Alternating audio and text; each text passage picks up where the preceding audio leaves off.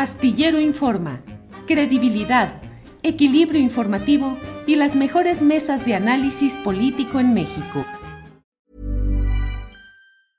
It's that time of the year.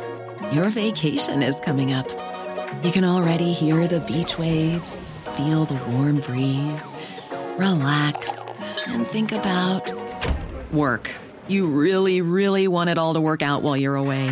Monday.com gives you and the team that peace of mind. When all work is on one platform and everyone's in sync, things just flow wherever you are. Tap the banner to go to Monday.com. Many of us have those stubborn pounds that seem impossible to lose, no matter how good we eat or how hard we work out. My solution is PlushCare. PlushCare is a leading telehealth provider with doctors who are there for you day and night to partner with you in your weight loss journey. They can prescribe FDA-approved weight loss medications like Wagovi and Zepbound for those who qualify. Plus, they accept most insurance plans. To get started, visit plushcare.com slash weight loss. That's plushcare.com slash weight loss.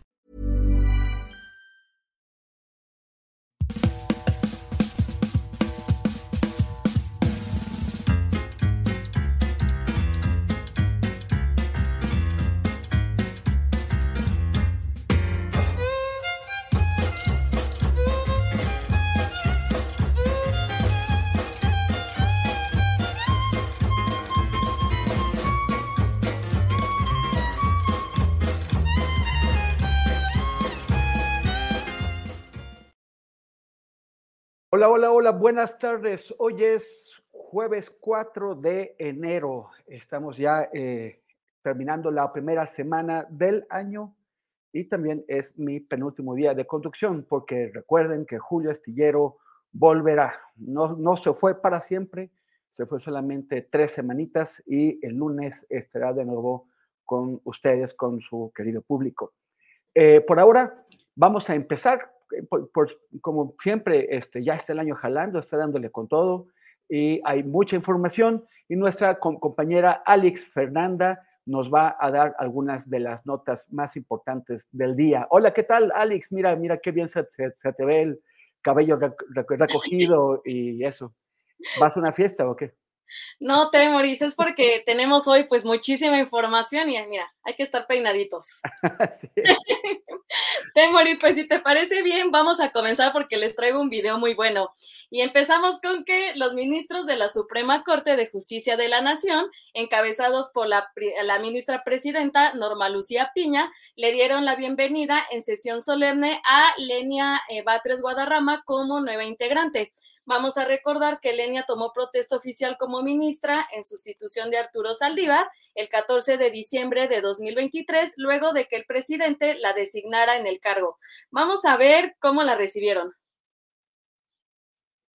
Respetable señora ministra Lenia Batres Guadarrama, en este acto procederé a imponer a usted la toga magisterial que por decreto del Congreso de la Unión del 8 de abril de 1941 corresponde vestir a los ministros y a las ministras de la Suprema Corte de Justicia de la Nación al concurrir a las audiencias del Pleno y de las salas, así como a los actos solemnes. Recibe usted esta prenda representativa de la alta investidura que el Estado mexicano le ha conferido como integrante de este Tribunal Constitucional. La señora ministra presidenta Norma Lucía Piña Hernández impondrá a la señora ministra Lenia Batres Guadarrama la toga y hará entrega de la credencial correspondiente de un distintivo. Se ruega a los presentes ponerse de pie. Señora ministra Lenia Batres Guadarrama, por favor, pase al frente.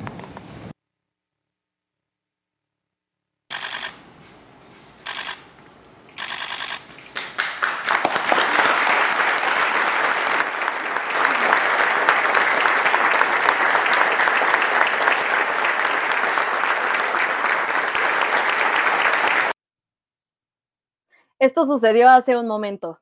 Vamos a pasar a otro tema porque la encuesta que publicó el día de hoy el periódico El Financiero revela que Claudia Sheinbaum, precandidata única de Morena a la presidencia, aventaja en más de 20 puntos porcentuales a Xochil Gálvez, precandidata única de Fuerza y Corazón por México. La encuesta menciona que el 59% de las personas entrevistadas ya decidió definitivamente por quién va a votar. El 17% tiene una decisión, pero todavía no es definitiva. El 15% aún no decide su voto y al 8% no le interesa votar. La metodología del medio comprendió una encuesta nacional vía telefónica en las 32 entidades federativas a 1.200 personas. ¿Qué opinan? Cuéntenos en los comentarios. Y vamos a pasar a otro tema porque el día de hoy el presidente López Obrador señaló que la liberación de los migrantes secuestrados en Tamaulipas se dio por una serie de factores, como la, actuación de las autoridades federales y estatales. Indicó que la mayoría eran venezolanos y que a los mexicanos, al parecer, los habrían soltado, los habrían soltado antes porque el objetivo de los criminales era cobrar extorsión a las familias que viven en Estados Unidos. Finalmente se le cuestionó sobre si habría detenidos, pero el mandatario señaló que todavía no tiene esa información. Vamos a escuchar. Eh, pues había mucho gobierno ahora en la zona y decidieron dejarlos libres. Qué bueno, eh, sanos y salvos, porque cuando hablé con el gobernador ayer, a los cinco minutos de que supimos, me mencionó de que lo primero que hizo fue enviar a médicos en ambulancia para ver el estado en que estaban, que afortunadamente estaban bien. Los eh, tenían en un lugar y los llevaron a un estacionamiento de un centro comercial y ya se les rescató y están declarando, o ya declararon, y estamos contentos, muy contentos, porque están bien. hasta el momento detenidos no. No tengo este, información. Sigue la investigación, la está haciendo el gobierno del Estado con el apoyo de nosotros y sigue el operativo también. Y a 30 años del surgimiento del Ejército Zapatista de Liberación Nacional, el presidente López Obrador los llamó a hacer una autocrítica para analizar la pérdida de apoyo de los últimos años. Señaló que en su gobierno no se le persigue a ningún movimiento, además de que están haciendo mucho para que Chiapas se mantenga como una de las entidades con menor violencia en México. Producción, el video, por favor. Yo creo que ellos deben de hacer una reflexión profunda una autocrítica sobre lo que hicieron en 30 años. No más que no nos echen la culpa a nosotros, o que asuman ellos también su responsabilidad, que no caigan en la autocomplacencia, que hagan una autocrítica.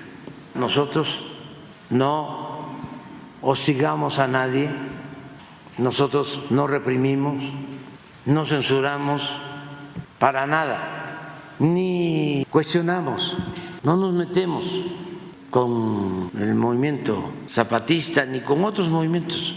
Pero lo considera un movimiento alejado al, a lo que usted ha marcado ya lo, como la ya lo planteé, ya lo planteé. ellos tomaron una decisión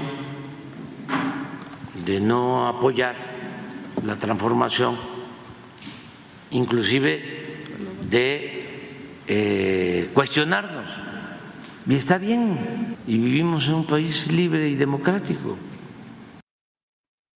Por otra parte, el director de Petróleos Mexicanos, Octavio Romero Oropesa, afirmó que la petrolera ha duplicado la producción de gasolina en este sexenio, por lo que reiteró la promesa de que México será autosuficiente en combustible en 2025.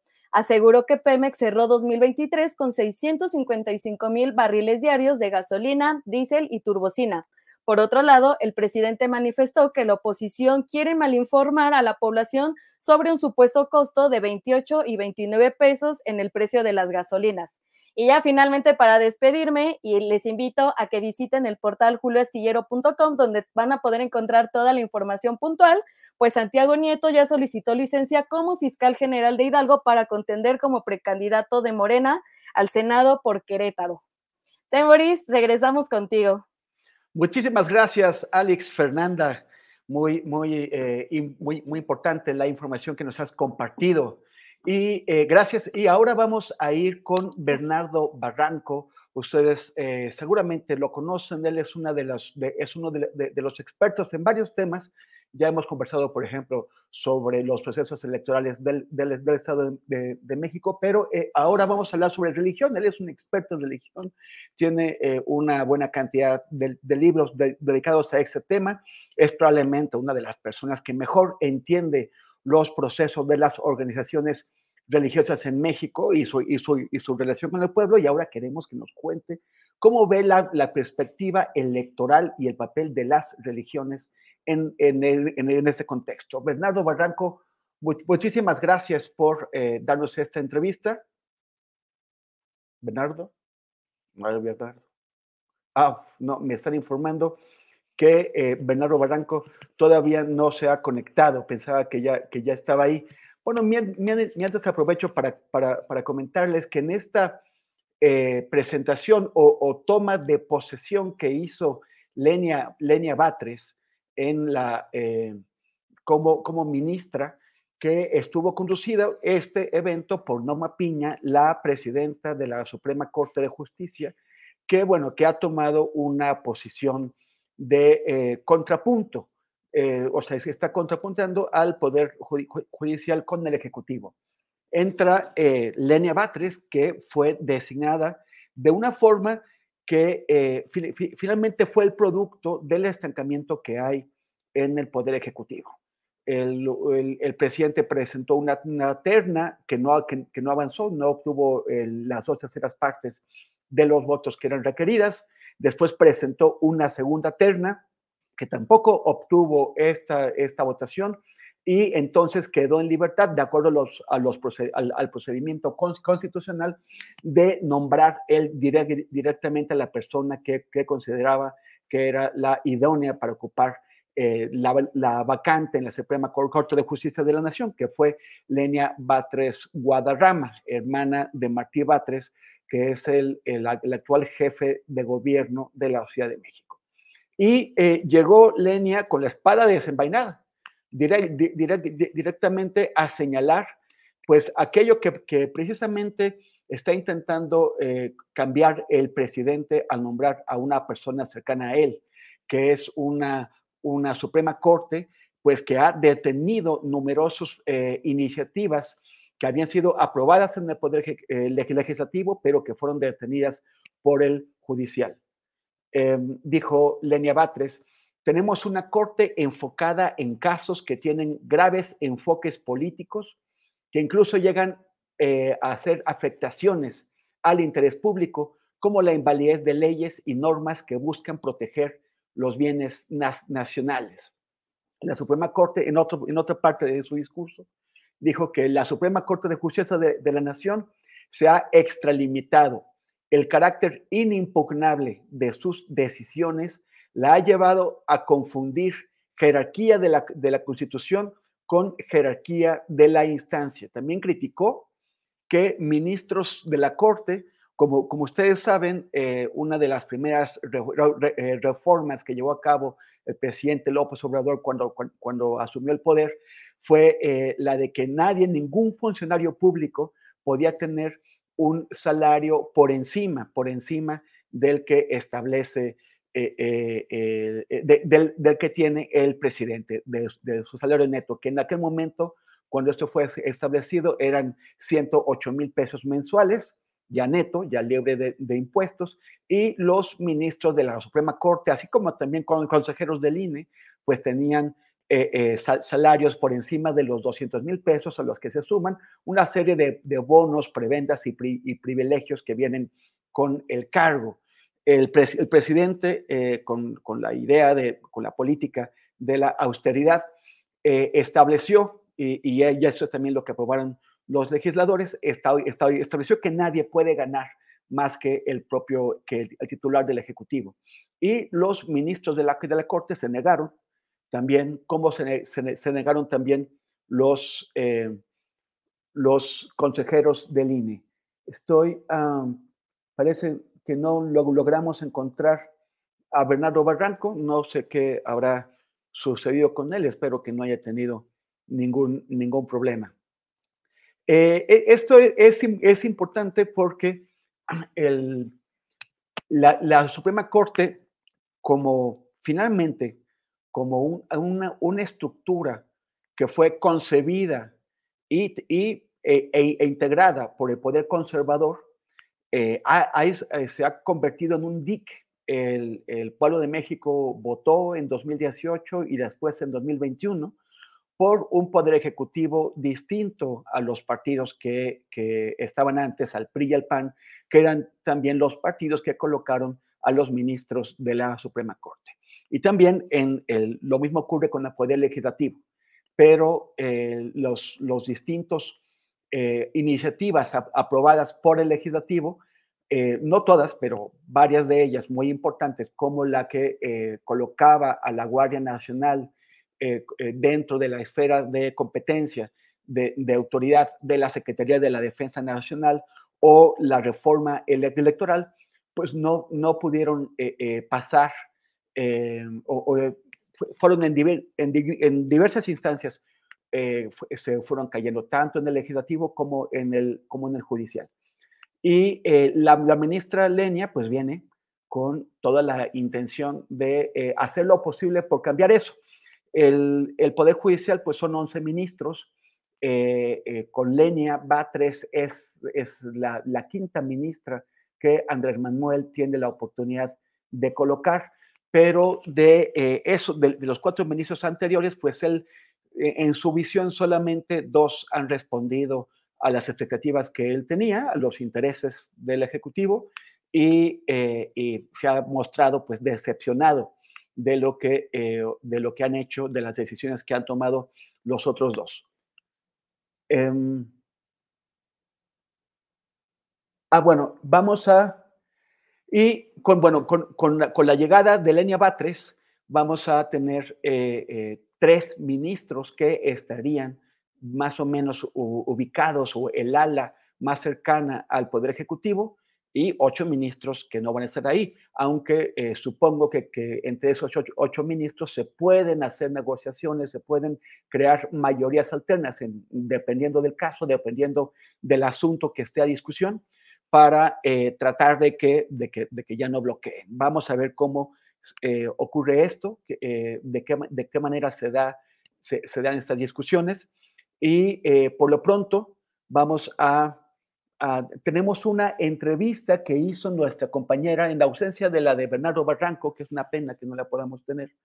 Eh, nuestra compañera Marta Olivia López hizo una entrevista con eh, Horacio Santiago. Horacio San Santiago es un integrante del, eh, del, MULTI, que es el movimiento unificador de la lucha triqui independiente, que ellos pidieron un derecho de réplica porque eh, el, otra organización con un nombre muy parecido que se llama MULT, Movimiento Unificador de Lucha, de Lucha Triqui, y es igual pero independiente, eh, tuvo eh, hace un par de, semanas con Marta Olivia López y con Arturo Cano, dieron una entrevista en la que establecieron posiciones que ahora el Multi quiere pues dar también su punto de vista al respecto. Entonces, vamos a darle paso en ausencia del querido Bernardo Barranco, vamos a darle paso a esta entrevista con Horacio Santiago del Multi.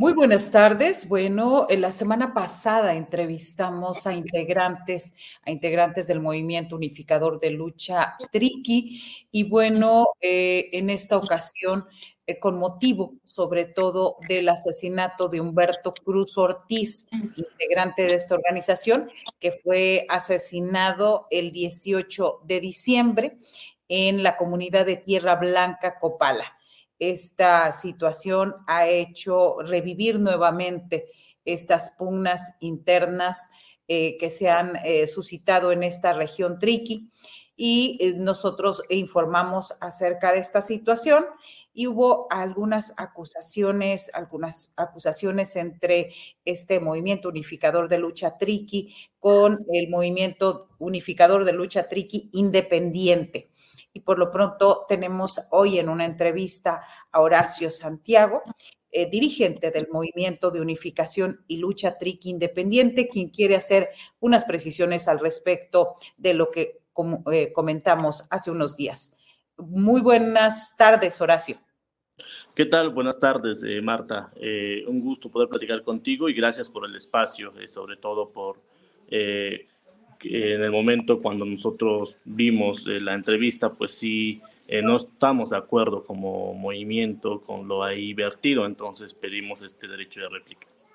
Sí, este, ¿cuáles son las precisiones y cuál es, al final, qué es lo que se está viviendo ahorita en la región Triqui de Oaxaca? Bueno, eh, nosotros lo, lo, primero que queremos expresar es que somos un movimiento de carácter comunitario que no le apostamos a la violencia. Entonces, eh, como movimiento que está compuesto por, por mujeres, niños, este, ancianos y adultos, pues sobre todo lo que se, le ha apostado es impulsar un proyecto que pacifique la región Triqui. Lo hemos venido haciendo desde nuestro nacimiento en el 2006 hasta el día de hoy, lo seguimos haciendo. Eh, sin embargo, esto ha generado que pues eh, existan diversos obstáculos para que este proceso de pacificación pueda ser eh, eh, real.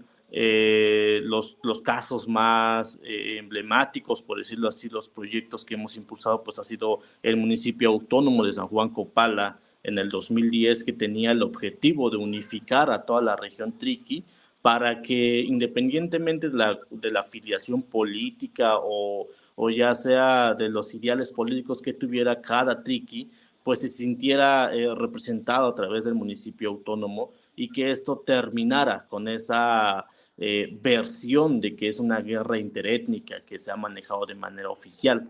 Entonces, eh, nosotros como movimiento siempre le hemos apostado al diálogo, siempre le hemos apostado a la paz, sobre todo, pero sí es importante mencionar que esta situación de violencia en la región Triqui, que ha sido orquestada desde fuera, pero también por algunos actores internos, no es todo el pueblo triqui peleándose entre sí mismos, pues, sino que más bien eh, son actores que más bien la violencia proviene de fuera, pero también algunos actores han facilitado internamente esa violencia en la región triqui.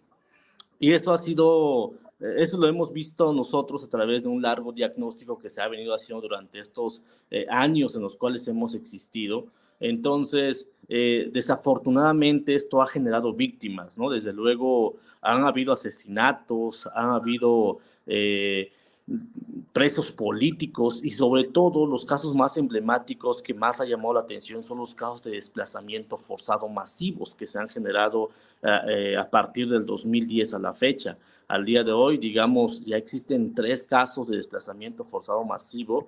Este, eh, en este caso, eh, en el 2010 fue el propio municipio autónomo de San Juan Copala que fue desplazado, eh, San Miguel Copala que fue desplazado también en esas mismas fechas y recientemente en el 2020 fue desplazada una comunidad más que es Tierra Blanca Copala, que fue desplazada en el 2020 y que esto desafortunadamente no se han logrado generar esos acuerdos para que las víctimas del desplazamiento forzado puedan volver a casa, ¿no? Entonces, a raíz de esa problemática existente del desplazamiento forzado, nosotros hemos impulsado distintos mecanismos para llamar a los demás actores a un diálogo, a los demás actores hacia construir la pacificación, pero una pacificación real que no simplemente sea eh, vista como pues una firma de un pacto de paz y que se pose para la foto, ¿no? Sino que eh, evitemos la simulación y construyamos realmente un, un, plan de pacificación para la región Triqui. Nosotros siempre le hemos apostado a eso. Eh, entonces, es importante mencionar que de hecho ahorita...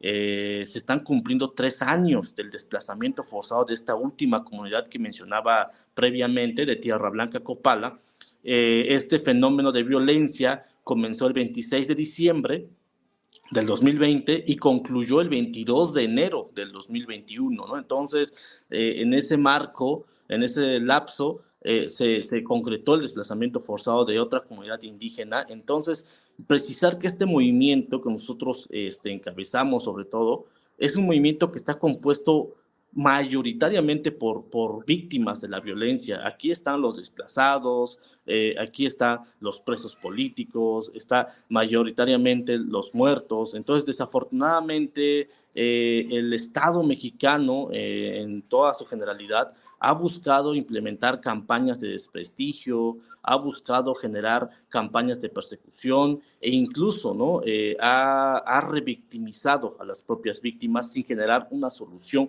a la problemática que existe actualmente en la región Triqui. Por ejemplo, un caso más reciente Perdón, Horacio, eh, eh, perdóname que te interrumpa en ese sentido. Hay un comunicado que ustedes hicieron el 18 de diciembre. Eh, este comunicado señala que a pesar de los intentos de algunos actores, señalan así por obstaculizar el proceso de pacificación de la región Triqui, pues hay una mesa que se instaló el 13 de diciembre del año pasado, eh, esta mesa en la Secretaría de Gobernación, donde vimos una fotografía, está la Secretaria de Gobernación, Luisa María Alcalde, el gobernador de Oaxaca, Salomón Jara, y bueno, todo esto para construir acuerdos. Se instala el 13 y el asesinato es el día 18. Justamente ustedes emiten este comunicado. Y quiero referirme a esto. También la otra organización hace precisiones en ese mismo sentido que buscan acuerdos. Eh, ¿Qué es realmente lo que está sucediendo ahí? Porque yo veo un discurso en el sentido de que los dos quieren dialogar, de que los dos están en la Secretaría de Gobernación y que quieren avanzar. ¿Qué es lo que impide este avance? Hay actores que no quieren que avancemos. Eh, resulta muy casual que a veces por un hecho, a veces avanzamos, ¿no? Eh, eso es lo que yo pues, mencionaba hace un momento, que a partir del 2020, que se da el caso de desplazamiento forzado de Tierra Blanca, nosotros eh, estuvimos más activos en la parte con el gobierno federal, en este caso fue con el subsecretario Alejandro Encinas en ese momento, impulsamos un proyecto de pacificación y ese proyecto constaba que en un primer momento se generara el desplazamiento, eh, eh, el retorno de los desplazados de Tierra Blanca Copala para que así fuéramos construyendo toda esta etapa de construcción de paz, en este caso, que fuéramos abordando cada uno de los casos que existen en la región Triqui, como el desplazamiento forzado, como en el caso que el propio MULT este, en Arbola, que es el caso de desaparecidos, también atender esa parte, eh, ver todo, crear todo un proyecto de pacificación. Sin embargo, no hemos salido de la primera etapa, que es el tema de desplazamiento forzado de Tierra Blanca. Desafortunadamente, cuando intentamos, este, o ya hay una fecha de retorno, eh, o ya hay mesas instaladas, surge un hecho de violencia. Matan a una persona, ya sea de un lado o de otro lado. Por ejemplo, nosotros apenas el 31 de diciembre, el, hace cuatro días aproximadamente, asesinaron a una persona que estaba desplazada en el centro de Santiago Juxlahuaca. Esta persona, a pesar que contaba con medidas cautelares de la Comisión Interamericana, fue asesinada eh, eh, cuando había ido a Juxlahuaca a comprar eh, sus víveres para, para su, este, su, bueno, el evento de Año Nuevo. Entonces, desafortunadamente es asesinada a pesar de contar con medidas cautelares. Entonces, el tema aquí está en que hay actores de fuera que generan esta violencia. ¿Por qué? Porque no, no les conviene que exista un plan de pacificación o que avance un esfuerzo de pacificación en la región Triqui debido a que viven de la violencia precisamente. ¿Qué actores de afuera, Horacio Santiago? ¿Qué actores de fuera? ¿Quiénes son los beneficiarios de esta violencia y de estas organizaciones en Oaxaca? Bueno, yo en este caso mencionaría actores externos e internos, ¿no? Eh, hay actores que se han vuelto hasta cierto punto, han manejado dinámicas caciquiles en la región Triqui. Entonces han, se han apoderado del control territorial, del control político, económico y electoral, desde luego. Entonces conviene que los triquis pues estemos divididos. Les conviene a ellos que nosotros estemos divididos porque si estamos juntos, desde luego, para ellos, eh, la región Triquijunta pudiera unificarse y pudiera generar, representar un peligro incluso para los propios caciques que están en Santiago Juxlahuaca o los priistas de antaño que viven de la violencia, ¿no? Y que han orquestado esta violencia, pero no solamente ha sido de fuera, sino que hay algunos actores internos que desde luego ya se acostumbraron a monetizar la violencia. Entonces, esos actores internos que desafortunadamente son algunos actores simplemente, eh, esto condena a la región Triqui a que exista toda esa violencia en la región. Y entonces pareciera allá afuera, pareciera verse que todos están peleando contra todos, como decía hace rato. Incluso el propio gobierno federal dice, es una guerra interétnica, pero no es así. Simplemente hay algunos, hay unas familias que se han incrustado en el poder, que se han incrustado dentro del propio Estado mexicano, que incluso cogobiernan. Y aparte, eh, pues esto es lo que, eh, si la región Triqui se unificara, pues ellos perderían sus privilegios. Entonces, ese es la, el, tema por el cual no avanza ningún tema de pacificación en la región Triqui. Y en esta mesa de negociación que se instaló el 13 de diciembre en la Secretaría de Gobernación, ¿qué avances? O sea, ¿qué sigue ahorita? ¿En qué pasó esta, este asesinato que nos acaba de decir de hace tres días, cuatro días también siguen dándose? ¿Cuál es el saldo hasta ahora de la violencia ahí en esta región? Nosotros tuvimos eh, una movilización eh, en el marco del tercer año de desplazamiento forzado de Tierra Blanca. Nosotros nos movilizamos, impulsamos una caravana el, el día 20 de, de, noviembre de este año, del año anterior, perdón, eh, hacia la Ciudad de México. El objetivo de esta caravana tenía que tenía el objetivo de que el gobierno federal y el estatal volvieran a colocar en su agenda el tema de desplazamiento forzado, porque pareciera que ellos ya habían olvidado el caso. Entonces, ese era el objetivo. Con, con esta caravana se logró que el nuevo subsecretario de, de Gobernación, eh, Arturo Medina, retomara el caso que había dejado eh, Alejandro Encinas, vuelve a convocar a Salomón Jara, el gobernador de Oaxaca, y nosotros pedimos que en esa mesa estuviera la secretaria de Gobernación, debido a que eh, era importante su presencia para darle mayor eh, eh, fortaleza a ese proceso.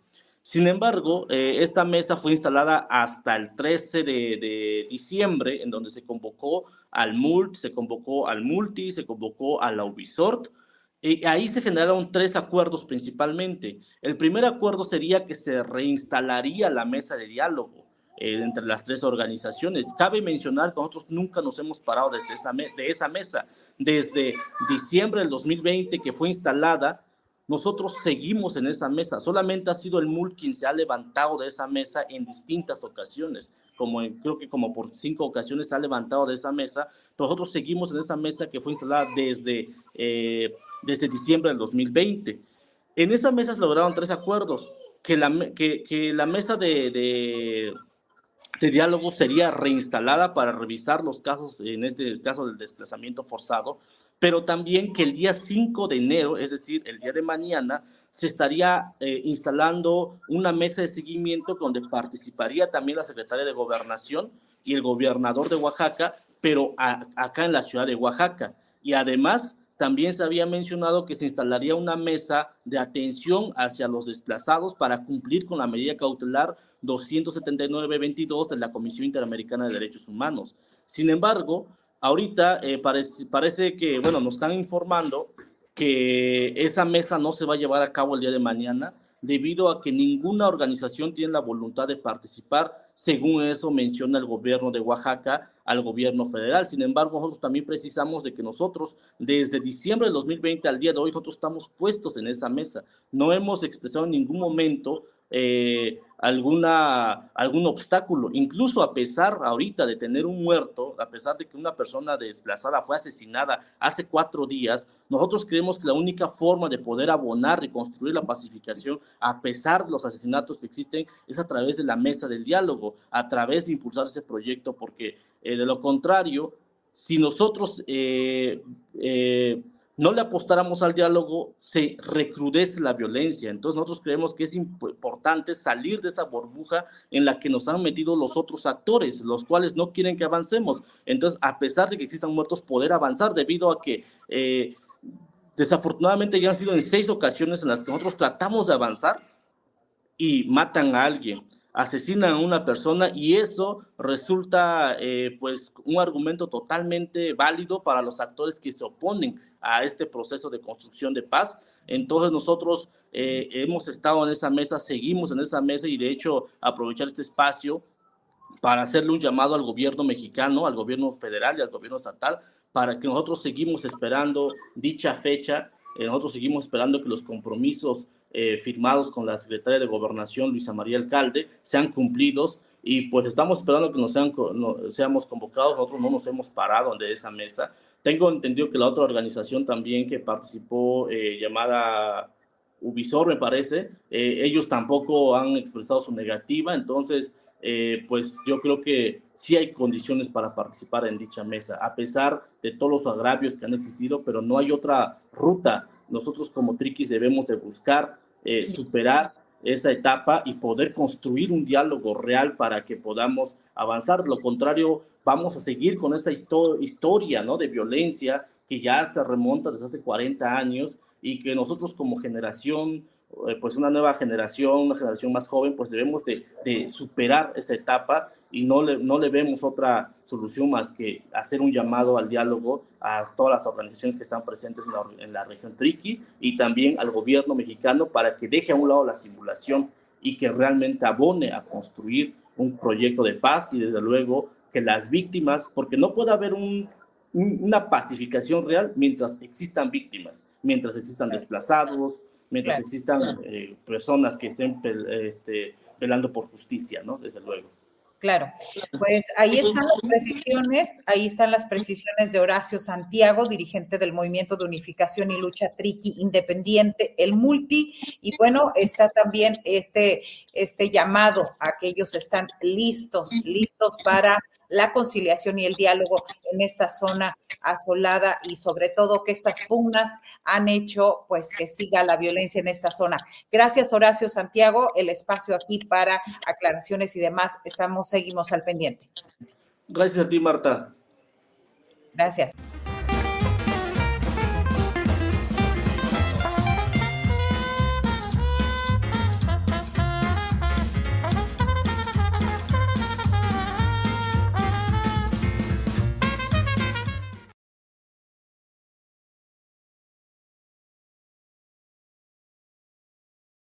El micro, el micro. Qué bueno que no me pasó lo que a Xochitl cuando se quedó sin, sin teleprompter. A las personas que están preguntando, no, esta entrevista es de hoy. Eh, eh, es, una, es una réplica a una entrevista de hace dos semanas con la otra organización Tricky, con el MULT. Y esta, esta es, es la postura que, que pidió como derecho de réplica eh, establecer el multi. Y vamos, nuestra siguiente entrevista es con Santiago Aguirre, él es el director del Centro de Derechos Humanos Miguel Agustín Pro Juárez. ¿Cómo, cómo estás, Santiago? Buenas tardes. Temoris, ¿qué tal? Buenas tardes. Eh, contento de estar en Astillero. Un, abrazo con buenos deseos para el año que comienza para ti y para todo el público de Astillero. Y, aprovechar eh, este inicio para expresar todo nuestro reconocimiento a la cobertura que has hecho sobre lo que está ocurriendo en, en Gaza un tema que todos los que nos ocupamos y preocupamos de los derechos humanos no debemos olvidar y tenemos que hacer presente a cada momento todo nuestro reconocimiento. Te, agradezco, Santiago, es un gusto conversar contigo. Eh, em, antes de entrar al tema, yo quisiera eh, que nos dieras algún comentario sobre eh, el presidente. hizo el anuncio de que, de que se iban a abrir los archivos a las madres y a los padres. Eh, eh, y, el, y el, Comité de Madres y Padres de los 43 desaparecidos de Yotzinapa eh, dijo que, pues, que como condición para entrar, o sea, que lo primero es que querían que 800 folios que corresponden a, lo al Centro Regional de Fusión de Información que estaba en Guerrero o que está en Guerrero, pues también fueran dispuestos. O sea, la, la pregunta sobre ese tema es, Santiago, porque te, te, la, te la hago a ti, porque el Centro PRO es eh, representante de las, del Comité de Madres y Padres. Eh, ¿de, qué, ¿De qué serviría poner todos estos, todos esos archivos que se supone que ya fueron examinados por el GIEI, que fueron examinados por la Comisión de la, de la Verdad y obviamente también por la Fiscalía Especial? ¿De qué serviría o, qué cambiaría eh, abrirlos a las madres y a, los padres? Y también eh, ¿qué, es lo que significan o por qué estas condiciones puestas por el comité. Sí, Temoris, con, con mucho gusto y gracias por el espacio para poder precisarlo. Em, eh, como, bien lo dices, a finales del 2023, la semana pasada, se anunció que el gobierno federal había tomado la determinación de abrir los archivos militares para el caso Ayotzinapa. Eh, un anuncio que los padres y madres eh, acogen y, reconocen en su relevancia y trascendencia. No, no es menor. Ahora, para que sí sea significativo para el avance del caso, es muy importante poner en contexto y antecedente dónde estamos en ese punto que es uno de los pendientes del caso, no el único, por cierto, eso hay que subrayarlo. Están pendientes las búsquedas en terreno para dar con el paradero de los jóvenes, que es lo primordial para las familias, están pendientes órdenes de aprehensión de exfuncionarios, también de civiles vinculados a la criminalidad organizada, está pendiente que rinda cuentas Tomás Herón, es decir, hay otros pendientes también, pero este se ha vuelto central, Temoris, a partir de que en julio, en su último informe, el GIEI, julio de 2023, hizo público que no había logrado acceder a la revisión de alrededor de 800 folios generados en 2014 y, e inicios de 2015 por el Centro Regional de Fusión de Inteligencia que ya operaba en Iguala. El GIEI en su último informe señala que recibió respuestas inverosímiles del ejército, negando la existencia de documentos que todo indica sí existen. ¿Por qué son importantes estos documentos? Bueno, porque hasta donde sabemos, Temoris, o donde se puede presumir, porque la realidad es que nadie los ha visto, eh, estos documentos incluyen o podrían incluir intervenciones telefónicas realizadas sobre personas que después estuvieron directa o indirectamente relacionados con la desaparición y con las decisiones que se tomaron posteriormente. Es decir, sí es posible que haya información relevante y tristemente esto no se le permitió revisarlo al GIEI. Los padres y las madres entonces durante eh, todos estos meses han pedido que se entreguen estos documentos, incluso hicieron un plantón afuera de campo militar número uno con esa exigencia, pero esto no ha ocurrido.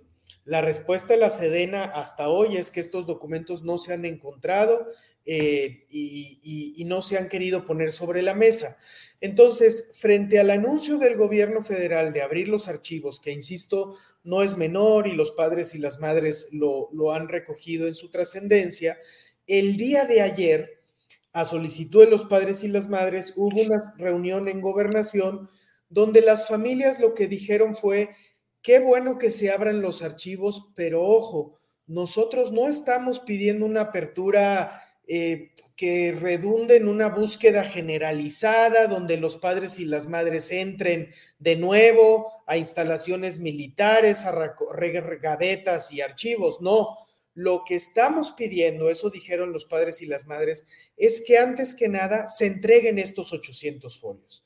Y entonces sí podemos hablar de otros pendientes, porque si no, Temoris, en, su lógica de víctimas muy digna que ayer pusieron en la mesa con mucho respeto a las actuales autoridades de gobernación, es que anticipan que lo que ocurrirá es que les hagan entrar a la Sedena, les hagan un recorrido, les tomen la foto, se diga que la búsqueda se agotó y con eso se cierre este pendiente del caso y los papás y las mamás tienen pues mucha experiencia en esta brega después de 10 años, pero también mucha dignidad y no van a permitir que se le lave la cara al ejército con una búsqueda simulada, cuando lo que está pendiente es la entrega muy puntual de estos 800 folios. No es, no es que se tenga que buscar de forma generalizada y vaga o indeterminada qué falta, es la entrega de estos 800 folios lo que está pendiente, ¿verdad?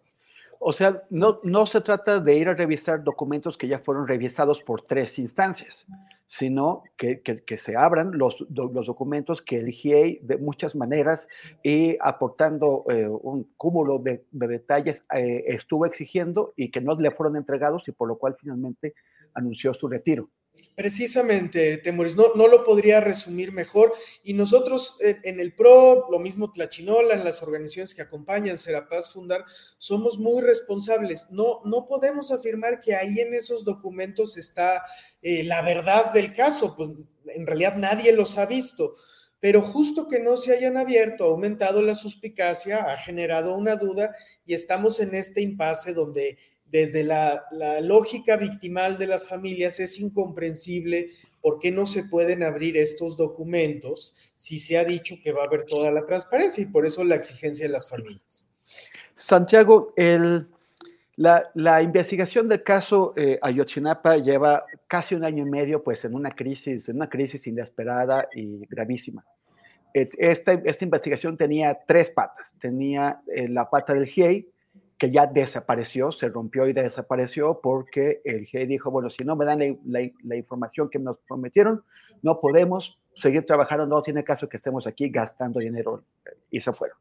Está eh, la Comisión de la, de, de la, Verdad, cuyo presidente Alejandro Encinas ya no es parte del gobierno, ya no está en la comisión, eh, y, que, y que además también quedó pues en entredicho después del ah, incidente de las capturas de, pantalla que no fueron consideradas como pruebas válidas por, por, por el GIEI y por otros observadores. Y, es, y o sea, que esa parte también está eh, pues en problemas y, y está también la, eh, la Fiscalía Especializada, que fue descabezada, que, que todo su, no, no, solamente descabezada, sino que el equipo completo que estaba llevando a cabo las investigaciones eh, fue, fue despedido y fue reemplazado por el equipo de un señor que ni es litigante, ni es investigador, y que no conocía el caso de Yotzinapa y que trajo una serie de personas que se dedican a patear el bote nada más esperando el tiempo. O sea, las tres patas de la investigación de Yotzinapa quedaron destruidas. ¿Qué se, qué se puede esperar ahora? O sea, ¿cómo, cómo se puede eh, seguir adelante en, esta investigación? Tienes eh, toda la razón, Temoris, el panorama no es para nada halagüeño. el, proceso dependía de estas tres patas, como tú dices, ¿no? Eh, la asistencia técnica de las instancias internacionales y específicamente el GIEI, el empuje que le imprimía el subsecretario Encinas como presidente de la Comisión de la Verdad, que, incluso en la discrepancia siempre mostró un, profundo compromiso con el tema, respeto para las familias, y el trabajo de un fiscal que conociera el caso, que entendiera sus complejidades eh, y que fue fundamental, por ejemplo, para recuperar Em, la evidencia que estaba eh, en, manos de las autoridades norteamericanas sobre la colusión del ejército con Guerreros Unidos, que tal vez sea uno de los principales logros de ese fiscal y en lo que fue también determinante el apoyo que brindó en su momento el subsecretario Encinas. Estos tres pilares hoy eh, eh, están dinamitados y no, no existen más y, y, no podemos, por tanto, estar optimistas sobre lo que viene. Ahora, en esa realidad y sin soslayarla, también hay que eh, ponderar que las luchas de los familiares de los desaparecidos y de las desaparecidas en México eh, son siempre muy complejas eh, y, y, en tanto no se encuentra el paradero de las víctimas, los familiares tienen que seguir interpelando al Estado, esté quien esté al frente, cambien o no cambien las autoridades sea favorable o no eh, el escenario de interlocución. Es uno de los, de los grandes dramas del movimiento de desaparecidos, no es en ese sentido, Temoris, como otro movimiento social que quizá puede reventar la mesa y apostarle solo a la movilización eh, callejera. Los familiares de desaparecidos se ven eh, siempre orillados a tener que interpelar a las autoridades que están en cada momento a cargo de las instituciones de búsqueda. Eh, las familias de Ayotzinapa y, todas las familias en México lo hacen con enorme dignidad y, al tiempo que advierten esta realidad que tú bien resumes de cómo se ha dinamitado la institucionalidad que se creó para avanzar en el caso, de todas maneras entienden que no pueden levantarse de la mesa, que tienen que seguir eh, presionando y, su esperanza de dar con la verdad la van a mantener eh, en estos meses que quedan de este sexenio y desde luego para lo que venga adelante como la mantienen tantas y tantas familias en México que aún esperan saber el paradero de sus seres queridos, ¿no?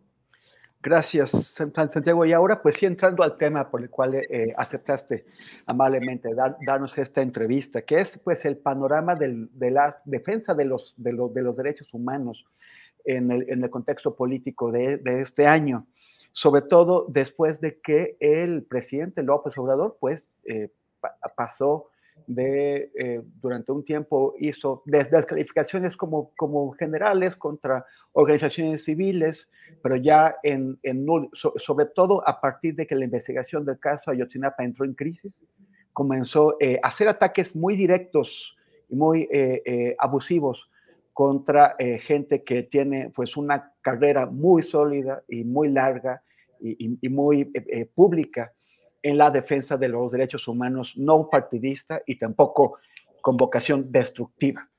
Eh, que el, equipo de Claudia Sheinbaum o, la, doctora Claudia Sheinbaum nombró personas, por ejemplo, a Regina Orozco, para restañar eh, las heridas causadas al sector de la, de la, de la cultura, que ha estado muy molesto, eh, a Renata Turrent eh, para hacer lo mismo con, con, con sectores académicos, pero existe la posibilidad de que se, se, restablezcan puentes y una conversación y un diálogo con eh, eh, la gente de Claudia Sheinbaum, con el equipo de Claudia Sheinbaum, con la propia doctora?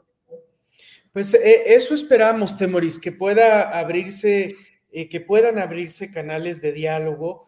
hemos estado atentos a, las distintas definiciones de, de, las campañas, ¿no? Em, por un lado, hay esta propensión que se puede ver en la oposición de utilizar como arma arrojadiza los pendientes de derechos humanos con la que no simpatizamos porque le va a hacer daño a la causa de las víctimas en el, en el mediano plazo. Y por otro lado, em, respecto de, la otra candidatura, lo que hasta ahora hemos visto es, digamos, la apertura de, líneas temáticas eh, que parecen intentar subsumir los temas de derechos humanos en la cuestión más amplia de la justicia y el Estado de Derecho, y ya muy señaladamente con una propuesta concreta que es esta de, eh, de alguna manera, incorporar aspectos de, votación directa para la elección de ministros de la Corte. Una propuesta que no acompañamos porque desplaza la atención de lo medular, Temoris, en, en la crisis de impunidad de México, que son las fiscalías. Es, digamos, ojalá que los casos llegaran a los tribunales, pero eso no ocurre. Eh, la gran mayoría de los casos en desaparecidos es, es emblemático, se quedan en los ministerios públicos, no son ni siquiera judicializadas. Entonces, estamos todavía a la espera de ver que haya una apertura más explícita para los temas de derechos humanos en su complejidad, en todas las campañas. Eh, estamos recalcando en los espacios que podemos que eh, las organizaciones que se han dedicado a la defensa y promoción de los derechos humanos acompañando víctimas desde hace mucho tiempo, no estamos en la agenda partidista, no estamos eh, en, la oposición ni, ni apoyando eh, algún partido en lo particular. desde luego que reconocemos que los temas de derechos humanos son estructurales, vienen desde hace dos sexenios en unas condiciones muy deplorables. Lo dijimos en el sexenio de Calderón, lo dijimos en el sexenio de Peña Nieto, lo estamos diciendo en el presente respecto de los temas que más nos preocupan, desaparición, crisis de las fiscalías, por ejemplo, sin dejar de reconocer otros avances que va a dejar la actual administración, por ejemplo, toda la agenda de desigualdad, de derechos sociales, derechos laborales, es de derechos humanos y hay que reconocer que ha habido eh, decisiones en el sentido correcto en los últimos años. Pero estos temas duros de impunidad, violencia, desapariciones, no van bien hay que señalarlo y ojalá que señalarlo no termine redundando en que a las voces que lo hagamos nos coloquen injustamente en la bolsa de la oposición partidista porque nunca ha sido ese nuestro lugar ni nuestra vocación ni nuestro tono que intente ser mesurado, argumentado y poniendo siempre la dignidad de las víctimas por delante. En el, en el, caso de la Fiscalía General de la República, pues parece que no, que no se puede hacer mucho porque estamos condenados a tener cuatro años más al fiscal eh, eh, Alejandro Gerst Manero. No, no parecen existir algún tipo de consensos para buscar su institución, ni él parece querer irse a descansar a su casa. Pero en el, en el, en el caso de la, de la Fiscalía General de Justicia de la Ciudad de México, su actual titular, Ernestina Godoy, está buscando, o sea, eh, ha sido propuesta para, eh, para, para, repetir en el cargo. Eh, se está pidiendo un periodo extraordinario en el Congreso de la Ciudad de México. ¿Cuál es la, la, evaluación que hacen ustedes del paso de Ernestina Godoy por, la, por esta fiscalía? Em, eh, mira, nuestro trabajo intenta tener un pie en los diferentes estados de la República donde acompañamos víctimas y no tenemos una expertise decantado hacia la Ciudad de México. Hemos tenido, desde luego, en algunas circunstancias diálogo con la fiscal Ernestina Godoy, que nos parece que ha tenido apertura para escuchar a organizaciones y víctimas y, alguna gente de su equipo lo procura. De todas maneras, Temoris, hay temas que, no podemos valorar positivamente de esa gestión. Te, pongo un ejemplo concreto, la política de comunicación de no dar conferencias de prensa, solamente subir videos de un vocero a redes sociales, pues no es una política de comunicación que fomente la rendición de cuentas. Eh, nos ha preocupado también eh, la falta de una explicación contundente y concreta sobre cómo se manejaron los asuntos vinculados al fiscal general de la República, Alejandro Gertz Manero. Eh, hay algunos pendientes en, casos de alto perfil, eh, señaladamente diría yo el, que involucra al periodista Ciro Gómez Leiva, que requerirían una explicación más puntual. Eh, y algunas de las víctimas que llegan al centro PRO siguen señalando que el trato de la policía ministerial, de los fiscales eh, eh, en las primeras instancias de atención a las personas, sigue mostrando las mismas falencias que presenta todo el país. Entonces te diría, Temori, sin tener especialidad en la Ciudad de México, que hay que hacer una revisión más integral, que, que ojalá se le permita a la fiscal presentar sus resultados y si es el caso, aspirar a otro periodo en un entorno donde la rendición de cuentas sea más eh, objetiva sobre resultados y desempeño y no tanto esta estridencia politizada que hemos eh, tenido recientemente que lo que hace es capturar nombramientos y no permite una auscultación más amplia. Tenemos un escenario parecido respecto de la Fiscalía General de la República, donde el Senado tendría que ser una instancia de rendición de cuentas, pero si eso ocurriera, lo que tendríamos es pues un conjunto de intervenciones estridentes de senadoras y senadoras poco propicias para un debate más, más serio. Eh, tristemente estamos viendo esa condición en muchos temas de justicia y derechos humanos en el país donde eh, la realidad queda acotada a tomar una posición en una dicotomía, eh, a, veces en una reducción excesiva, cuando estos temas de justicia son más complejos y hay que verlos desde, distintas, desde distintas aristas, Temoris. ¿Qué, ¿Qué esperarías tú ya finalmente, Santiago? ¿Qué esperarías tú de en, términos de, interlocución, sobre, todo, ¿qué, ¿qué, esperarías tú de un nuevo gobierno progresista? Sí, yo, yo esperaría, eh, Temoris, recuperar la experiencia de este sexenio. Yo creo que voces como la de, la de Alejandro Encina son valiosas, ojalá que se le escuche en la siguiente administración. Yo creo que el tono de las mañaneras no ha ayudado a, tejer, no ha ayudado a la escucha. Eh, creería que también es importante restablecer los canales de diálogo con las víctimas desde una lógica más empática, Temoris. Esta, digamos, simplificación de pensar que las víctimas de tanta violencia que hay en el país son todas manipuladas o buscan todas dinero y reparación o están guiadas por algún interés político, francamente es no entender lo que se ha incubado en el país en estos años de violencia y es eh, perder de vista una de las características que sería esenciales en cualquier gobierno progresista, que es escuchar el dolor que hay en el país, ¿no? Y esa, digamos, esa empatía que eh, el presidente de la República muestra continuamente respecto de las víctimas del sistema económico, habría que tenerla también respecto de las víctimas de la violencia que se ha generado en el país para poder abrir más canales de, interlocución. Y finalmente te diría, Temoris, que, revisar la impunidad, poniendo el énfasis en las fiscalías y no solo en la Suprema Corte que recibe una parte ínfima de los casos que más le duelen a la gente, sería también esencial eh, si, si, queremos eh, reconstruir un poco un clima más propicio para, para el diálogo, para la escucha de propuestas. Eh, el Centro Pro está siempre en esa sintonía de poder no generar estridencia, de poder generar diálogo, de dejar que las víctimas lleven eh, las decisiones torales de sus procesos. Ese ha sido nuestro, nuestro tenor desde hace 35 años y, seguirá siendo gobierne quien gobierne hacia adelante, Temuris. ¿Ustedes ven, ven señales de apertura o de tratar de establecer algún tipo de línea de, diálogo desde el equipo de Claudia Sheinbaum?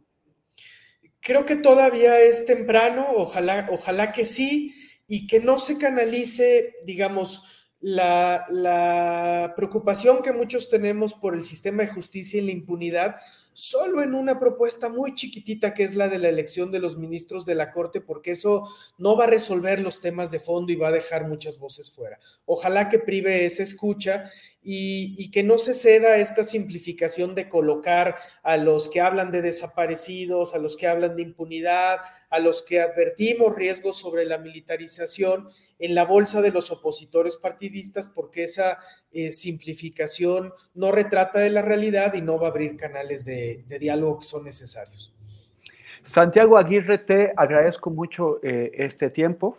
Ojalá puedas eh, eh, extenderles a, las madres y a los padres de los 43 un saludo del equipo de Astillero Informa y eh, espero que nos veamos pronto, seguramente así será. Con todo gusto, Temoris. Les, les trasladamos su saludo. Ellos y ellas saben que siempre ha sido este un espacio solidario y desde luego saben de tu compromiso de todos estos años con, con la verdad en el caso Ayotzinapa, así que más bien el agradecido soy yo de haber podido estar en este espacio y en particular contigo en esta tarde. Muchas gracias. Un abrazo, Santiago, y feliz año. Igualmente, Temores. Y ahora vamos a la esperadísima mesa de seguridad. Vamos a una cortinilla y luego regresamos con la mesa de seguridad de todos los jueves.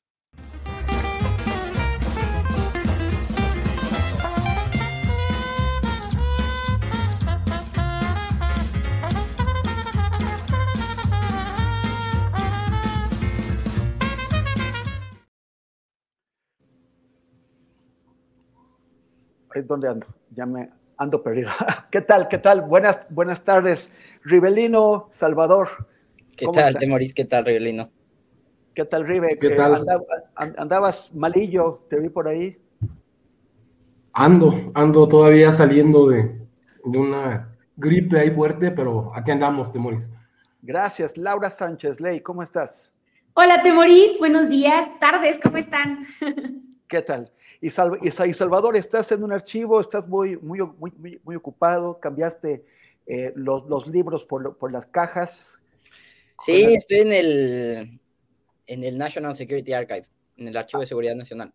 Ah, ¿y, y, no, ¿y qué andas investigando? eh, buena pregunta, ¿no? No, trabajando con documentos desclasificados para proyectos en México y Honduras. Ah, muy bien, excelente, excelente. Sí, sí, sí. Ahí Laura sabe también. que sea, que, sea productivo. Bueno, pues ya saben, este, el día de ayer se anunció eh, que habían eh, rescatado a 32 personas, y se había dicho 31, pero uno, de ellos es un bebé que no había sido registrado. Las 32 personas que fueron secuestradas en la frontera de Tamaulipas con Texas. Y, eh, pero pues no, no hay detenidos le preguntaron, ayer nos, nos, anunció, hoy le preguntaron al presidente en la mañana, dijo no tener la información, y esto eh, recuerda pues otras, otras situaciones parecidas, ¿no? como, como los eh, turistas estadounidenses que, que, fueron secuestrados, algunos de ellos muertos, en esa misma zona, y que, y que, y que tampoco hubo una, una, una captura de, de, de, detenidos. ¿Qué nos, ¿Qué nos dice esto? Y también el hecho de que sigan ocurriendo, o sea, no, no es un caso aislado. Tal, vez es, llama la atención por el número de personas que se llevaron, pero eh, los secuestros de migrantes son una constante, eh, eh, no, no, solamente en Tamaulipas, sino en, distintos puntos de la ruta de los migrantes hacia la frontera en el territorio de México.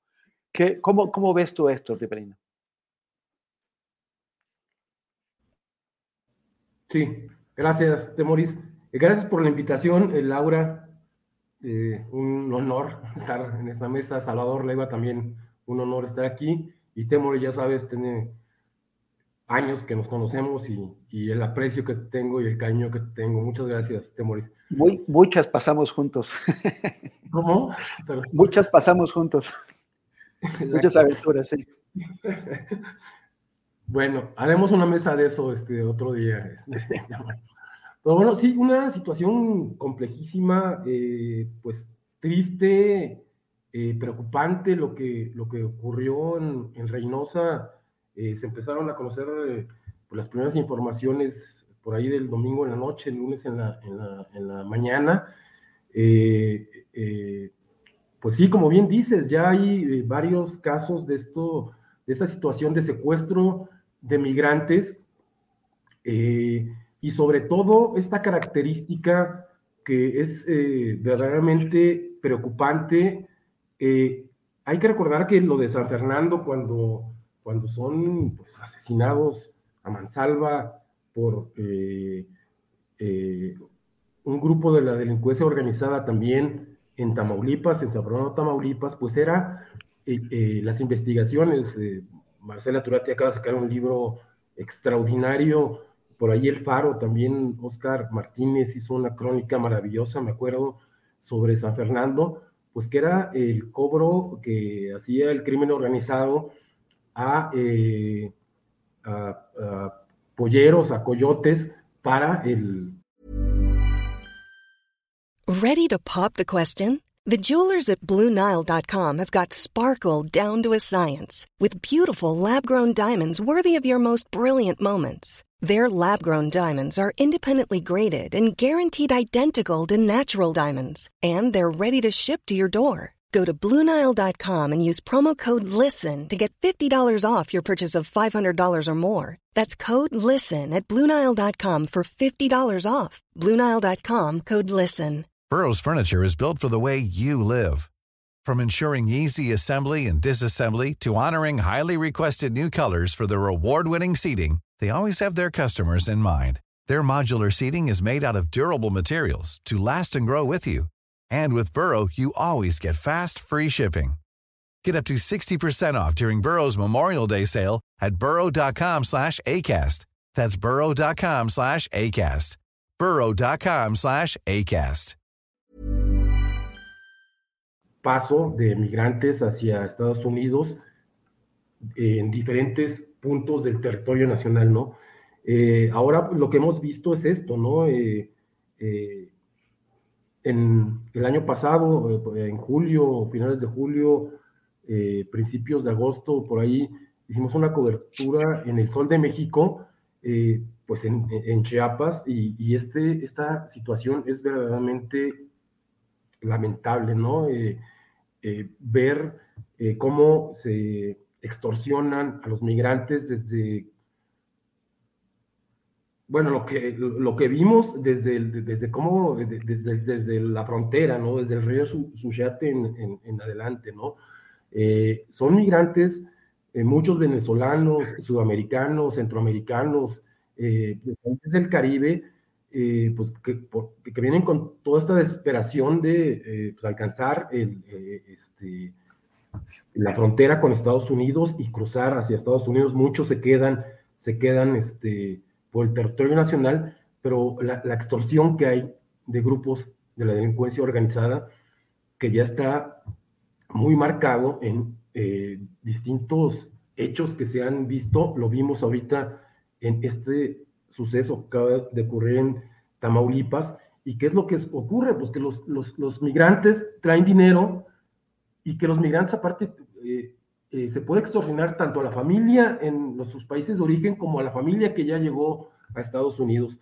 Entonces es esto eh, que hablaba la semana pasada con Alex aquí en, también con en, Astillero, la diversificación de, de, de los delitos de la delincuencia organizada que ya es mínimo lo del tráfico de drogas o lo del tráfico de armas y que estos son los grandes negocios y que es verdaderamente lamentable y preocupante, Temores.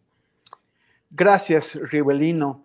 Laura Sánchez Ley, eh, eh, bueno, tú viste, ¿no? Como en un principio la noticia la, dio el, gobierno estatal eh, y fue repetida también por la secretaria de Gobernación, de que había, había sido un rescate, el de los 32 migrantes, que, que eh, incluso detallaron cómo los, cómo los buscaron usando cámaras, haciendo seguimientos telefónicos, toda una historia que resultó falsa.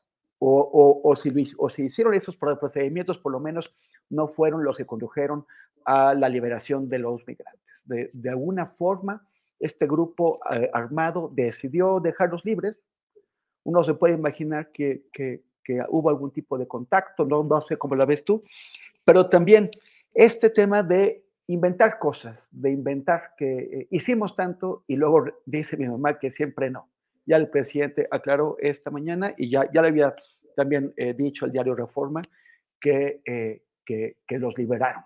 Entonces, ¿qué opinas tú de que los hayan liberado, de que, de, de que se, se, toman toda la molestia de hacer un operativo para llevárselos y luego los, los dejan ir y la falsificación de, de, operativos exitosos? Mira, a riesgo de que me funen en el chat, porque ya los conozco como son de bravos luego y bravas, se ponen bien bravos, no quiero que me anden acusando de nada, pero mira, la realidad es la siguiente, yo creo que no supieron cómo manejarlo, hubo una confusión tremenda en la manera en que se manejó la información. Recordemos que incluso, por ejemplo, la secretaria de Seguridad, Rosa Isela, pues decía que era un incidente aislado, ¿no? Que de repente secuestraban a uno, a dos, pero que realmente no era algo que sucedía en la frontera de México con Estados Unidos, pues dejando, eh, de verdad, yo no creo que ella sea tan ingenua como para pensar que, que esto sucede, ¿no? Eh, se sabe, se sabe de los secuestros masivos de migrantes, se sabe de los antecedentes de las fosas clandestinas de San Fernando, eh, de Coahuila, eh, sabemos, sabemos cómo se mueve exactamente la estructura delincuencial y cómo el cártel de los Zetas desde hace muchísimos años, pues opera esta zona incluso con mini embajadas. Recordemos que hay un juicio en Estados Unidos, por ejemplo, eh, colegas, eh, donde pues está acusando incluso los Zetas de terrorismo. Y el caso parte de cómo establecieron mini embajadas en distintos estados del norte de México, justamente dedicados a la extorsión y al secuestro de migrantes. Entonces yo no creo que ella sea tan ingenua para saber que esto no sucedía. Después tenemos toda esta clase de versiones encontradas y creo que de verdad se le salió de las manos el tema. Ahora, yo no creo de verdad en, en las labores de inteligencia. Temoris. Yo lo que creo es que evidentemente los narcotraficantes, como en otras ocasiones, saben que cuando los casos se vuelven tan mediáticos, se les va a calentar la plaza. ¿Qué quiere decir esto? Pues que el Estado va a mandar elementos de seguridad, Guardia Nacional, al ejército, de tal manera que no van a poder seguir con sus operaciones delincuenciales. Vamos, recordemos lo que sucedió con, con los turistas eh, en la frontera que iban a una operación, a una cirugía plástica, que venían de Estados Unidos y que luego pues el mismo cártel del Golfo eh, presenta y exhibe a las personas que hicieron esto y dicen que se deslindan totalmente en un acto claro de que no se les caliente la plaza, ¿no? Que es como, como se le llama cuando la autoridad, en la jerga ahora sí delincuencial, pues manda elementos de seguridad y refuerza eh, las fronteras y, y, y, bueno, básicamente no los deja trabajar en el trasiego de drogas. Así que muy desafortunado, de verdad creo que el manejo de la información fue terrible y pues bueno, es una, es una parte que te digo, yo no creo que Rosa Isela ni que la Secretaría de Gobernación sean tan ingenuas para no saber exactamente cómo opera el cártel de los Zetas, el cártel del Golfo, en una ruta que históricamente pues tiene bastantes eh, conflictos que te digo que ya han llevado incluso a juicios por terrorismo al cártel de los Zetas en Estados Unidos. Gracias, gracias Laura. Sal Salvador, ya que andas por allá eh, eh, visitando al tío Sam, Um, has, has, visto que, que, es bastante claro, ¿no? Como algunos políticos republicanos o muchos políticos republicanos eh, compiten en ser los más agresivos, los más severos y los más pues, fascistas en el, en el, en el tratamiento de los, de, los, de, de los migrantes. Está el gobernador de Florida de Santis, está el gobernador de Texas Abbott, que eh, ahora enfrenta una demanda del gobierno federal contra el gobierno del, Estado porque, eh, pues porque el, gobierno del, Estado quiere manejar la frontera y eso es competencia exclusiva del, federal. Eh, ¿cómo, ¿Cómo ves el ambiente allá? O sea, este, el que el gobierno federal trate de, eh, de poner o, o, de, o, de, limitar lo que hace el de Texas, va, opera en demérito a nivel electoral, a nivel de popularidad de los demócratas eh, qué tanto más, eh, cuáles pueden ser las consecuencias sobre el terreno en términos de, legisla, de, de, legislación y de aplicación de la ley de esta competencia entre demócratas y republicanos por, eh, tratar de, mostrarse duros y de, de abordar el, tema de la, de la, migración. Claro que sí, Temoris. Antes que nada, me siento muy agradecido, honrado y también presionado de participar por primera vez en una de estas mesas. Eh, te agradezco muchísimo a ti y a Julio, como siempre, el espacio y la invitación. Es interesante, Temoris, porque a ver, desde que empezó el presidente, que entró en funciones Joe Biden, lo primero, una de las primeras cosas que hizo fue este paquete en materia de migración en general. Pero particularmente tenía el, eh, una serie de decretos y de, de, modificaciones legales en relación con la solicitud de asilo, que como recordemos, Trump lo que hizo fue que todas las personas solicitantes de asilo tenían que esperar la fecha de su, de su audiencia en México, ¿no? Por ejemplo. Esto, y lo digo como solicitante de asilo en este país, puede tardar hasta cinco años. Y lo que hizo él fue cambiar el procedimiento, por ejemplo, para que ahora, después de cierto tiempo, que tampoco es inmediato, tarda por lo menos 150 días para que puedas aplicar el permiso de trabajo y de ahí de dos a cinco meses más o menos para que te autoricen, la, eh, recibas la autorización de trabajo, puedes trabajar en Estados Unidos en, eh, en lo que se resuelve tu, tu procedimiento de reconocimiento de la condición de refugiado o de asilo político. Esto es un gana-gana, por así decirlo, porque esto significa que las personas que están de manera irregular o con la condición de solicitantes de refugio en Estados Unidos están generando para la economía de Estados Unidos. Escuchaba esta mañana a Alejandro Mayorkas, ¿no? que es el, el, secretario, de, el secretario de Seguridad Nacional, es la traducción. De, Seguridad Interior. Exacto. En una entrevista con CBS, como él habla de estas reformas, cómo se le acusa, porque de hecho a él se le está iniciando una un procedimiento de impeachment por eh, el desastre que le, que le, adjudican en cuanto a la migración, el flujo migratorio que está entrando a Estados Unidos. Lo interesante es que quien está liderando este, estos ataques es Mark Johnson, ¿no? que es el representante o el congresista representante de Luisiana. Y ahí quiero hacer una puntuación eh, bastante interesante, porque así como existe este movimiento antiderechos muy fuerte de parte de los demócratas, al ridículo de que el representante de Luisiana, que el propio nombre del estado viene de Luis XIV, es decir, es el estado más multicultural y más, bilingüe, eh, multilingüe, perdón, de Estados Unidos, sea quien esté liderando este conflicto. Sin embargo, eh, creo que también ha crecido mucho la conciencia social de muy buena parte, no solo de demócratas, sino también de republicanos aquí en Estados Unidos, de cómo este es un país que se ha construido con base en primero en la esclavitud y posteriormente en la migración. ¿No? No, existe persona que viva en Estados Unidos hoy en día, a excepción de los pocos pueblos originarios que quedan, que eh, no tenga un migrante, ya sea un refugiado, un asilado o una persona que ingresó por motivos económicos, dos, tres generaciones arriba. Entonces, es interesante el debate que se está dando, es peligroso también este retroceso que se podría dar. Estamos viendo cómo ahora la curva de derechos humanos, no solo en Estados Unidos, sino en, el mundo eh, en, en, general está yendo para abajo otra vez, ¿no? Y estas políticas, ayer veía videos de, la visita que hicieron algunos este, representantes del Congreso y creo que de la Casa Blanca también a la frontera con, Estados, con, con México. Eh, la, eh, la, forma que está adoptando, por ejemplo, el gobernador de Texas para evitar la migración no solo es inhumana, sino es, este, digamos, no, sé ni cómo describirla, ¿no? Estos, estas púas, estos campos de navajas, estas boyas con, navajas que se están utilizando para impedir el pase físico, que además hay que mencionarlo, o sea, esto lo que está impidiendo es que las personas que, ingresan por lo general por territorio son aquellas personas que vienen huyendo de sus países, que vienen huyendo de las economías fracasadas, que vienen huyendo de la pobreza o de la violencia de sus países y que no tienen los recursos para ingresar al país en avión que eh, entonces esto no solo es xenofóbico, sino también... Em, Clasista. Exacto. Eh, va, contra los pobres, ¿no? A los pobres que realmente quieren detener, a, las personas que realmente quieren detener de entrar a Estados Unidos, no son a las que vienen con dinero, no son a las que vienen eh, preparadas para realizar algunos trabajos, son a, quien, a, los pobres, a ellos son a los que quieren detener o estos son las, las políticas que está implementando el presidente, el gobernador de, de Texas. Creo que los próximos meses van a ser decisivos, eh, en especial también por la respuesta que dé México, ¿no? Lo que dice Alejandro Mayorkas es que están buscando un diálogo entre países para atender, no para detener, para atender el flujo migratorio. Y eh, México estando en un año electoral, pues también va a ser interesante cuál va a ser la respuesta que dé o si va a adoptar algún tipo de, de negociación con Estados Unidos, ¿no? Respecto a qué va a hacer con, con, este flujo migratorio que es el más grande en la historia de, de Estados Unidos respecto a la frontera sur. Salvador, entendí que, que estás solicitando asilo. Sí, Temoris. Soy, así que hablo, digamos, de experiencia personal de cómo es este proceso. ¿Y, y esto es consecuencia de?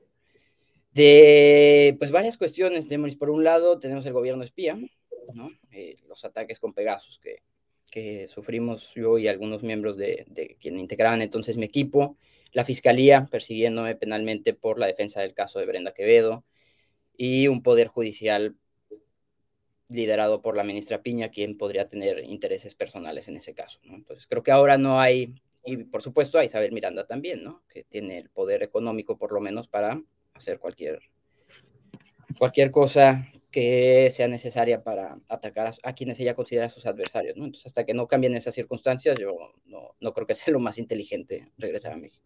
Pues mira que, que este, no, no, no, tenía noticia de, de esto, creo que, que, que, debería tener más, más, más difusión.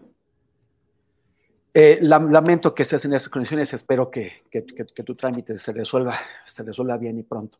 Gracias, Temoris. Gracias, Rivelino.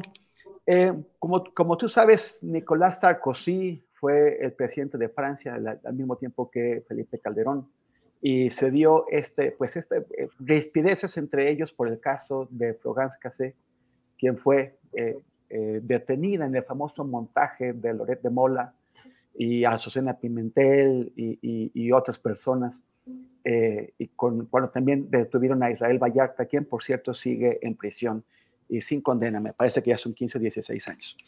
Y eh, la, la, la, novedad es que Sarkozy publicó sus memorias, su, autobiografía, y, y, cuenta un poquito, un poquito de lo que, de lo que vivió en, en, aquel momento, cómo desde su punto de vista no era que Genaro García Luna estuviera cumpliendo las órdenes de Felipe Calderón, sino al revés, que él, él veía a, a Calderón pues sujeto a lo que, a lo que García Luna le, le indicara, y también como eh, el asunto de mantener eh, a, a a toda costa en la cárcel eh, era tan, tan importante que Felipe Calderón estiró las, cosas hasta la posibilidad de un rompimiento de relaciones entre Francia y México. Y Francia es un socio comercial y también a veces político importante de, México. ¿Tú cómo ves esto, esto que, que escribió eh, Nicolás Sarkozy?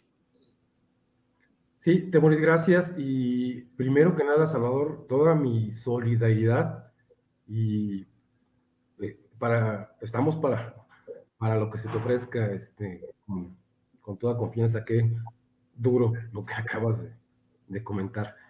Eh, así empezando a grandes rasgos, recuerdo esta visita que hizo, visita de Estado que hizo Sarkozy con, con su esposa, eh, no recuerdo el año, 2011 creo que fue, eh, a México y que vino precisamente y específicamente a pedir la liberación de Florence Cassés y a denunciar con todo el marco diplomático el abuso que se había cometido en este caso de esta ciudadana francesa eh, acusada por el gobierno de Felipe Calderón y por su secretario de Seguridad Pública eh, de un secuestro, eh, pues que desde el principio turbio, el, el, manejo que se le dio y, y, el montaje que se hizo y que se fue revelando y que se fue descubriendo en, en, este, en años eh, que siguieron y, se vio todo, todo, todo este pues, eh, cochinero que se hizo, ¿no? Nicolás Sarkozy, me acuerdo, yo en ese momento cubría el Senado de la República y cuando tuvo un encuentro ahí con senadores que fue a dar un discurso, los senadores panistas pataleaban y se levantaban de sus escaños y se...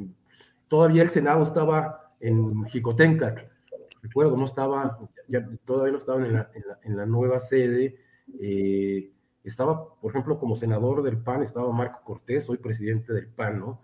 Un, un, una visita de Estado durísima eh, que, que, se veía eh, el enojo, la angustia de, este, de esta situación y ahora pues lo, lo, maneja eh, Nicolás Sarkozy en estas revelaciones que hace y que se, se, se, observó y se dejó ver, por ejemplo, en, los, en, el, en el juicio eh, que se le hace el año, eh, el año pasado en, una corte de Nueva York a Genaro García Luna, que se denunciaba esto, ¿no? Que realmente, pues Felipe Calderón estaba prácticamente, eh, era, estaba detrás de, esta figura maquiavélica, esta figura, este, no sé el término de, de, Genaro García Luna. hoy salen unas revelaciones también aprovechando la, oportunidad, hoy salen unas revelaciones en el, en el Sol de México de un, de un, este, un, preso que eh, Víctor Hugo Martínez Rocha, eh, que se le, que él, él, miembro del cártel de Sinaloa, que él mandó cartas directamente a Felipe Calderón denunciando que se iba a ver, que, que, iba a haber un, un, complot en contra de Genaro García Luna y que Felipe Calderón no hizo absolutamente eh, nada. Digo, explota la, la, bomba a Calderón eh, meses antes de que iniciara este juicio contra Genaro García Luna y Genaro García Luna y lo único que, que hace pues, es lo que siempre hace Felipe Calderón Hinojosa, decir que él no estaba enterado de lo que estaba haciendo su secretario de Seguridad Pública.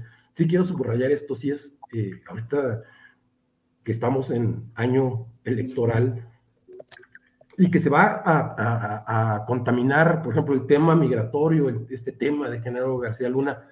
Oye, Ribe, sí. pero no le, no, le da, ¿no le da el Sol de México mucha credibilidad a, esta carta? O sea, la carta eh, eh, fue presentada por la defensa de García Luna, precisamente para acreditar su dicho de que todo es un montaje, de que, de que todo es un, un complot, una conspiración en su contra. y, y, es una, pues, una prueba que, que, que están eh, encontrando, presentando después del juicio, cuando tratan de reabrirlo, pero, pero también que, que aportan ellos, y, y, no, no es así como que García Luna se caracterice por siempre haber hecho las cosas bien. O sea, yo tendría dudas sobre la veracidad o la autenticidad de, esa carta. Sí, hay que recordar algo. El juicio, eh, la condena a Genaro García Luna se va a dar en junio, julio. Fue este, más o menos la fecha fijada que todo apunta que va a ser cadena perpetua. Sí se, sí se comprueba todo eh, el, expediente eh, eh, la condena va a ser este año, ¿no? va a ser una guerra. Está, está saliendo ahorita esta carta. se detuvo hace unos días también a un colaborador en, Madrid, en España, a un colaborador de Genaro García Luna. La, defensa de Genaro García Luna está pidiendo, está este, pidiendo un, un, nuevo juicio precisamente basado en esto, ¿no? En que hubo testigos falsos, que hubo declaraciones, declaraciones falsas. Falta muchísimo.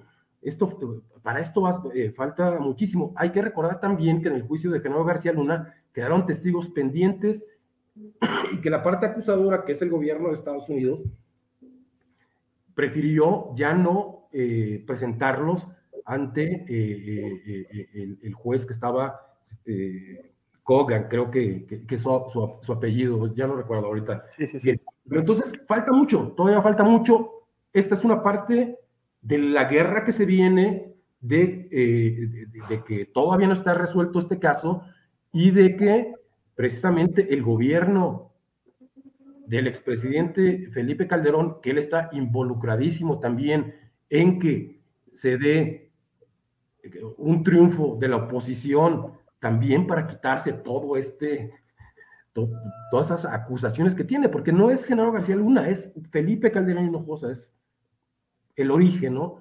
Es su gobierno y va a estar también en el centro del debate de eh, las campañas electorales. Es delicadísimo, es asombroso que un secretario de seguridad pública, donde se vieron crímenes atroces, masacres atroces, que se han tratado o que se nos han borrado la memoria o que se han tratado de, borrar, va a estar en el centro del debate. Toda la violencia en el país que estamos viviendo viene precisamente de esa administración. Entonces falta mucho por ver, falta mucho por ver. Esta es una parte de, de, lo que saca el Sol de México, pero faltan todavía eh, pues eh, mucho por verse, ¿no? En este caso, Tomás. Gracias, Rebelino. Nada más comentar que hay varias personas en el chat, varios usuarios eh, y usuarias como María Dolores Martínez que están expresando su, su solidaridad con, contigo, Salvador. También varios comentarios sobre Isabel Miranda, sobre Brenda, Brenda Quevedo. Y también un usuario Silver que dice el caso Pegasus minimizado, el mismo subsecretario Encinas espiado y no, no pasa nada. O sea, han espiado a todo, tipo de personas, a defensores de derechos humanos, a periodistas, eh, pero, pero incluso a un funcionario del gobierno y eh, no se actúa contra los que están espiando, que muy probablemente son, eh, pues es el ejército mexicano.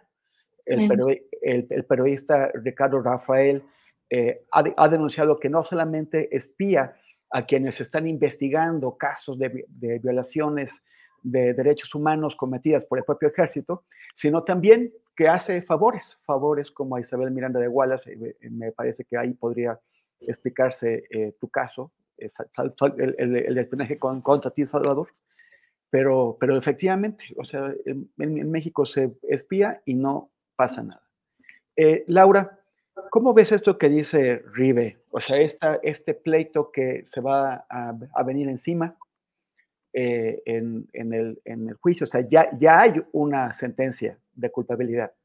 Lo que Mira, claro, justo es como súper pertinente lo que dice Rivelino, porque, eh, bueno, se pone el tema en la mesa gracias a que fue detenido Mauricio Wimberg, ¿no? Que es el nombre de, este, de este hombre, ¿no? Él es, recordemos, hijo de Samuel Wimberg López, que es un empresario con el que, pues bueno, eh, Genaro García Luna les entregó facturas y contratos por adjudicación directas tremendísimas, ¿no? Esto justamente se relaciona con un juicio que tiene García Luna. Recordemos que tiene el juicio, justo como dice eh, Rivelino, el juicio que tiene en, el, en Nueva York, pero también está enfrentando un juicio en materia civil en el estado de Florida.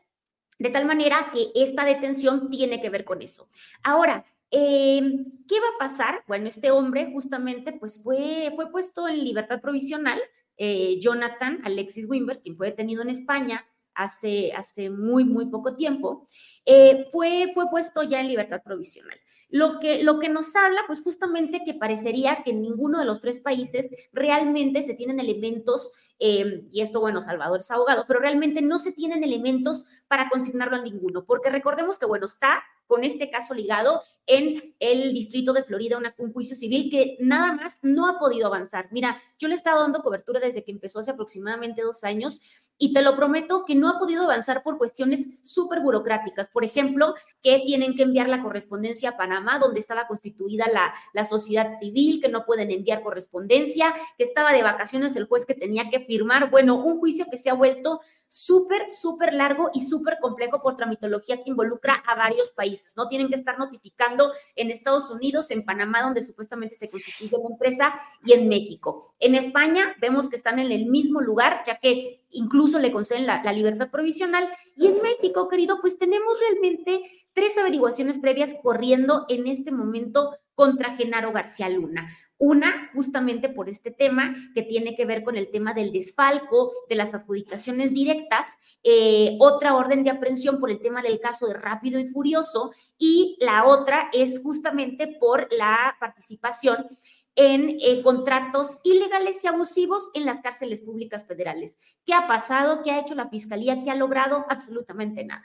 Tenemos entonces tres países que en este momento realmente no pueden contra Genaro García Luna. Así que, pues básicamente toda la esperanza de que exista pues alguna clase de sentencia, alguna clase de, justicia para las víctimas de Genaro García Luna, que son demasiados, pues es justamente este juicio en Nueva York que está en espera de una, de una sentencia. Y como decía Rivelino, ¿no? Realmente se complicó muchísimo en el tema del el tipo de testigos que se utilizaron, ¿no? Que sería lo que a lo mejor pondría por ahí en aprietos una sentencia mayor, ¿no? El tema de que se utilizaron narcotraficantes y que es el argumento de la defensa, como en otros juicios de narcotraficantes que están buscando beneficios para reducir sus sentencias, ¿no? Como es el caso de la Barbie, como es el caso de muchísimos narcotraficantes que testificaron en ese juicio. Sin embargo, pues como les decía, este caso que está en España, pues realmente es un caso que en México está atorado y que en Estados Unidos está todavía más atorado por cuestiones de derecho internacional, que a lo mejor aquí Chava podría eh, explicarnos un poquito más porque no caminan cuando son eh, juicios simultáneos en varios países. Gracias, Laura. Bueno, Salvador, si quieres contestar a lo, a lo que dijo Laura, también precisar si es cierto, o sea, lo que, lo, lo que comenté de que el espionaje contra ti con Pegasus tendría que ver, tendría que hacer otro favor a, Isabel Miranda como el que le hicieron en el caso de Ricardo Rafael y en general tu, tu perspectiva como, como abogado de estos juicios que se están llevando contra García Claro que sí, Mauricio. Es triste en principio como estas personas que son responsables, sí, de, eh, o probablemente son responsables de eh, delincuencia organizada, de aceptar sobornos, y son los delitos por los que se les está juzgando, pero no se les está juzgando en ningún lado por las desapariciones forzadas, por la tortura que cometieron. Eh, y se está dejando, digo, sigue siendo una buena noticia que estén por fin siendo sometidos ante la justicia, pero no por todos los crímenes o los crímenes graves. Y me refiero a crímenes graves en el sentido de, y esta es una opinión muy personal, y ha pasado en otros casos, por ejemplo, en Estados Unidos, a veces es más fácil porque el derecho internacional lo permite, porque el derecho internacional califica como violaciones graves de derechos humanos la ejecución extrajudicial, la tortura, la desaparición de personas, enjuiciar a estas personas por estos delitos que por delitos que son más complicados de eh, acreditar como son el enriquecimiento ilícito, la, delincuencia organizada, eh, los sobornos, es decir, los elementos de prueba son más complicados para este tipo de delitos que para las violaciones graves que son desaparición forzada, tortura, que además, en el caso específico, por ejemplo, de García Luna, tenemos miles de víctimas y sobrevivientes hoy en día que pueden eh, dar su testimonio. ¿Quién está prestando atención a esas personas? Nadie. Y digo que hay antecedentes eh, porque en Estados Unidos se ha juzgado, se ha detenido y se ha juzgado, por ejemplo, a excaibiles responsables de genocidios, del genocidio en, Guatemala, ¿no? Por ejemplo, particularmente el caso de, de la masacre de las dos R's, uno de los, de los principales responsables fue detenido aquí, fue procesado y enjuiciado aquí. Eh, uno de los sacerdotes que fue quien, digamos, puso en la mira un grupo de, ah, no, un grupo, eran centenas de, de personas Hutu en, de Tutsis, perdón, en Ruanda, también escapó a Estados Unidos, llegó acá y aquí fue detenido y enjuiciado. Es decir, Creo que sería más sencillo si hubiera voluntad de, México de, apoyar en estas investigaciones, porque necesariamente se tendría que contar con las voces de las víctimas y los sobrevivientes, de enjuiciar a estos personajes por delitos eh, y crímenes de guerra, eh, perdón, este, delitos de, lesa humanidad en, en, otros países, con base en la jurisdicción universal incluso, que estos, estos juicios que, como ya mencionó Laura, se vuelven lentos, se vuelven complicados, requieres de casi casi testigos presenciales de estos sobornos, o sea, son, son delitos más difíciles de acreditar y de ganar en un juicio. Eh, independientemente de que también se lleve esta vía, yo considero que se tendría que estar buscando someter a, estas personas, a estas personas ante la justicia por los crímenes cometidos en contra de, particulares, ¿no? por, todas las desapariciones forzadas, por toda la tortura. En México, si no me equivoco, sí existe una, una de las órdenes de aprehensión en contra de Luis Cárdenas Palomino, sí es la tortura cometida contra Israel Vallarta no recuerdo exactamente si fue Israel o si fueron Sergio y Mario, su hermano y sobrino, pero una de las órdenes de, aprehensión que se cumplimentó fue por eso, ese tipo de delitos.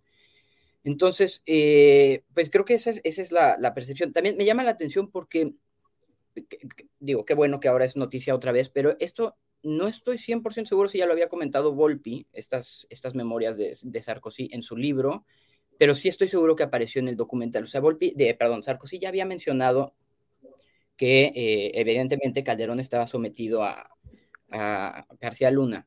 Ahora, mi preocupación es esta, esta relación entre García Luna y, Calderón no suena tan distinta a la relación que tiene el actual presidente con Luis Crescencio Sandoval. Y escuchábamos a Santiago Aguirre hablando hace poco de, de la desclasificación de los archivos de, eh, militares, cómo ha el ejército realmente decidido cuál va a ser la agenda en temas de derechos humanos también.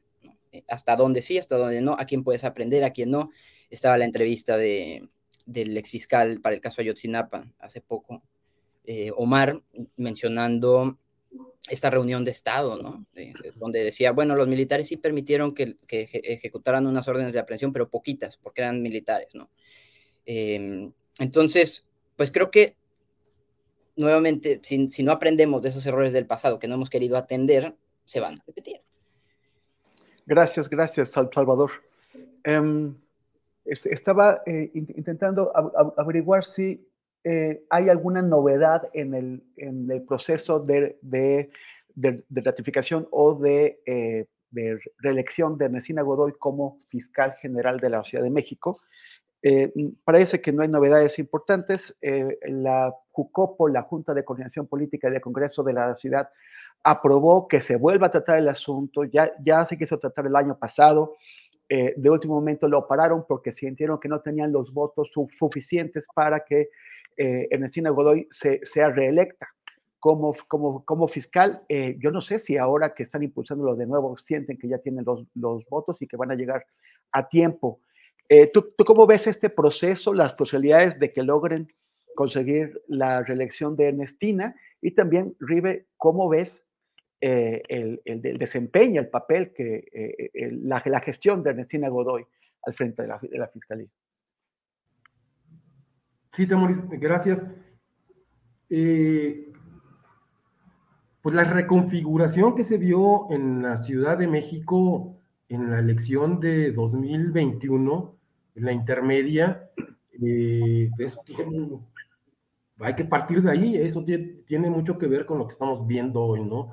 Eh, prácticamente la Ciudad de México se partió en dos, hubo ahí una estrategia muy, muy, muy, muy mala eh, quizá muy soberbia de las autoridades de, pensar que se iba a tener carro completo de la elección de 2018 y pues también lo vimos en el Congreso, en el, en el Congreso de la Ciudad de México y, y pues ahí está una, una, de las, de las este, consecuencias para, para el partido gobernante, gobernante y sus aliados, Morena en este caso, PT, Partido verde ecologista. Pues este, este, tipo de asuntos que es, por ejemplo, la ratificación de la fiscal eh, general de la Ciudad de México, Ernestina Godoy, que eh, pues se les complica y se les complica en un año electoral y este, es lo que comentaba en, en el segmento anterior, eh, todo está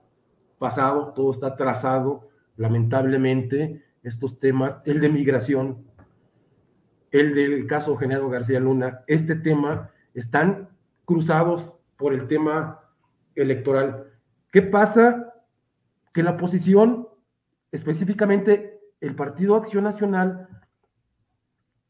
pues está buscando a toda costa de que Ernestina Godoy no repita como fiscal general. ¿Por qué? Pues por un caso, simplemente es un caso que tiene involucrado a su precandidato a la jefatura de gobierno, que es el, recientemente eh, alcalde eh, de, la, de, la, de Benito Juárez. de la BJ, dicen ellos.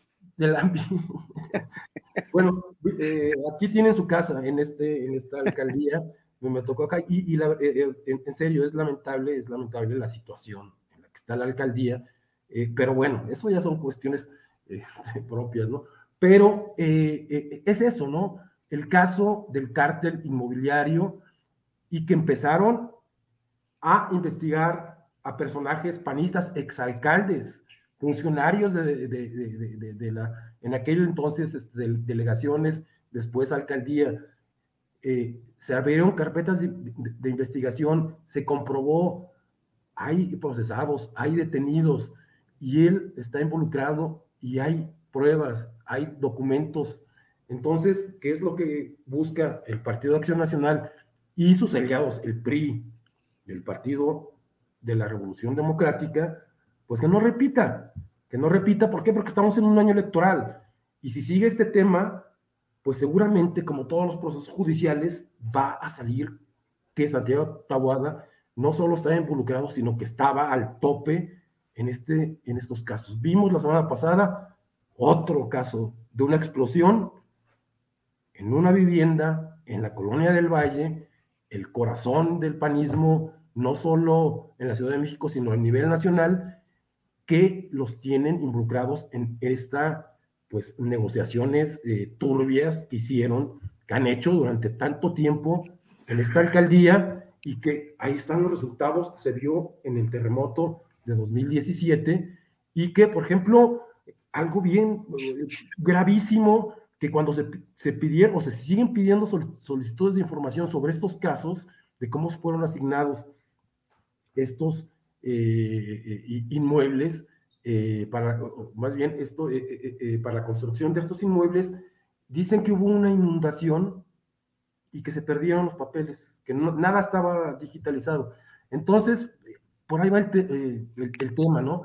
Está muy politizado. Eh, yo creo que si están citando, están convocando a una nueva, a una sesión extraordinaria, creo que es el 19 de, enero, eh, yo creo que sí ya juntan los votos.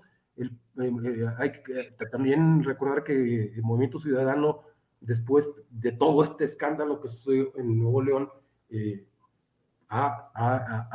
este, se ha aliado, con, lo vimos en el Congreso, eh, tanto en Cámara de Diputados como en Senado de la República, se ha aliado con eh, los partidos eh, de Morena, PT y Partido Verde Ecologista. Y así a grandes rasgos, que me preguntas, una calificación o un análisis global de, de la gestión de Ernestina Godoy, es muy difícil hacerlo. Si hay altibajos, hay eh, claroscuros, eh, pues hay que ver, hubo detenciones, hubo golpes, por ejemplo, de, los grandes cárteles del narcotráfico y han sido, este, eh, vimos uno en el sur de la Ciudad de México, el cártel de Sinaloa, en los informes de seguridad que se presentan en las conferencias mañaneras, ha habido golpes incluso hasta el cártel Jalisco Nueva Generación aquí en la, en la Ciudad de México, pero también ha habido casos eh, por ejemplo, de,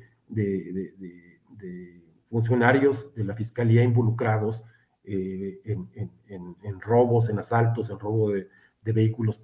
Es muy difícil dar una, una calificación de, la, de, cualquier este, o gobierno o funcionario, desde mi punto de vista, no, no, no es de, es de claroscuros, ¿no? En general, los delitos, los delitos que se han cometido en la Ciudad de México, si vemos los informes de, seguridad nacional que se presentan, dentro de los 50 municipios que tienen el mayor número de homicidios dolosos, eh, por ejemplo, Guanajuato tiene 8 o 10, eh, un estado panista, ¿no? Eh, tiene 8 o 10 municipios que están dentro de los municipios más violentos. La Ciudad de México tiene dos, Cuauhtémoc y Iztapalapa, eh, Jalisco no se diga, también tiene seis, siete, eh, gobernado por Movimiento Ciudadano, por Enrique Alfaro. Entonces, este, pues así a grandes rasgos no puedo dar, la verdad no te puedo dar una, un balance general, sería, sería este, pues muy aventurado de mi parte. Oye, oye, tienes que cuidarte porque ya estoy oyendo los gritos de indignación desde Guanajuato porque dijiste que la del Valle es el corazón del panismo a ver si no te, te, suben al cubilete y te queman de cabeza por algo. No, pero es que eh, es cierto, o sea, eh, eh, si uno revisa los, las votaciones históricas, tiene más votos el PAN en la colonia del Valle, bueno, en este distrito que es la colonia del Valle, que en los municipios más conservadores de Aguascalientes o de Guanajuato o de Jalisco. vamos, vamos, a pedirle a San Arnoldo Cuellar que, que te, que te, que te dé consejos de sobrevivencia.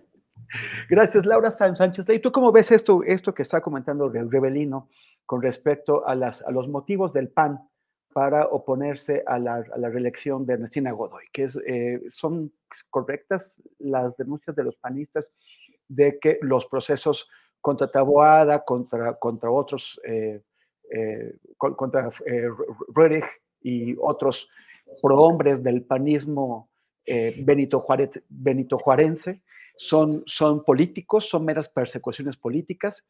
Y, también, ¿qué opinas tú del, desempeño de Ernestina Godoy? Sí, mira, yo creo totalmente y coincido con Rivelino en el tema de que, bueno, los panistas evidentemente parecería que se están vengando porque les dieron, ahora sí que en donde más le duele, ¿no? Todos sabemos el desastre inmobiliario que hay, por ejemplo, en delegaciones como la Benito Juárez y las investigaciones que justamente, eh, pues, Ernestina inició como bandera, de hecho, desde que fue eh, ratificada la primera vez como fiscal de justicia. E incluso el presidente López Obrador, pues, ha sido algo que ha repetido en las mañaneras, ¿no? Extraordinaria, una extraordinaria mujer con muchos principios, ideales, honesta, todo esto que ha dicho, ¿no?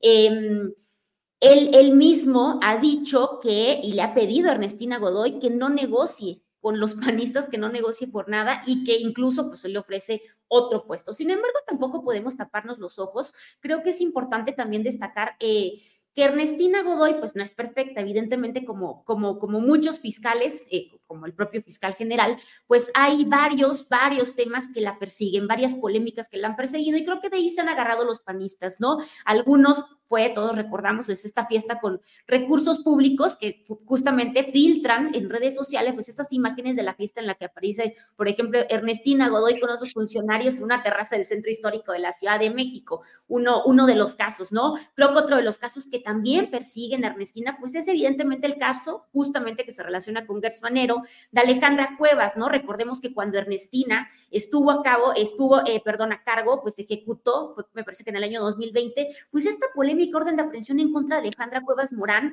por el delito de homicidio, ¿no? Un pleito que evidentemente pues era una, una cuestión familiar de Alejandro Gertz Manera, de Gertz Manero por la muerte de su hermano Federico, quien, quien, bueno, falleció y él acusa a esta señora, ¿no? El caso también de Uriel, de, Uriel Carmona, del feminicidio de, de, la jovencita de Ariadna Fernanda López, eh, y cuyo cuerpo justamente fue encontrado pues, en la carretera de Tepoztlán en el 2022 y que generó también un desastre entre, ambas fiscalías. El tema del, del espionaje, por supuesto, eh, recordemos que el New York Times también reveló que, la justicia capitalina pues exige atercer los registros telefónicos de los opositores a Morena, ¿no? Recordemos que por ahí salieron algunos nombres, entre ellos justamente destaca el nombre del alcalde de Benito Juárez, pues justamente Santiago Tahuada y de la senadora Lili Telles. Entonces, creo que se, que se han agarrado de todos estos temas, que para mí son los más importantes y los que han perseguido Ernestina Godoy. Sin embargo, pues es evidente que es una venganza y pues también coincido en, en, lo que dice el presidente López Obrador, quien invita a Ernestina a no negociar y creo que no es casualidad que se haya extendido durante tanto, tantísimo tiempo esta ratificación que en otro momento pues probablemente no hubiera generado tanta polémica ni tantas rispideces con la oposición. Gracias, Laura. Y Salvador Leiva, ¿cuál es tú, tú desde, desde la Defensoría? Supongo que tuviste la oportunidad de observar qué es lo que pasaba en la justicia local.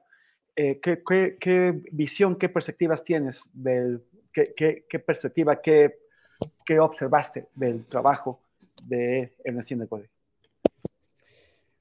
Mira, este, a mí, a mí me gustaría saber los resultados que tiene, no, no conozco mucho el, el trabajo de la, de la, fiscalía. Estos casos, déjame llamarlos así, paradigmáticos sobre el, el cártel inmobiliario, eh, me parece un súper avance. O sea, me parece, me parece eh, que era necesario, me parece que en esa parte ha hecho un buen trabajo, pero también tenemos casos como el de, Alejandro, el de Alejandra Cuevas Morán, que menciona Laura, que también tendría que rendir cuentas sobre ese caso. Y mi único acercamiento con la Fiscalía en la Ciudad de México, más allá de algunas denuncias que se presentaron en contra de agentes de elementos del Estado por tortura, fue el caso de Brenda Quevedo y el caso de, de Juana Hilda.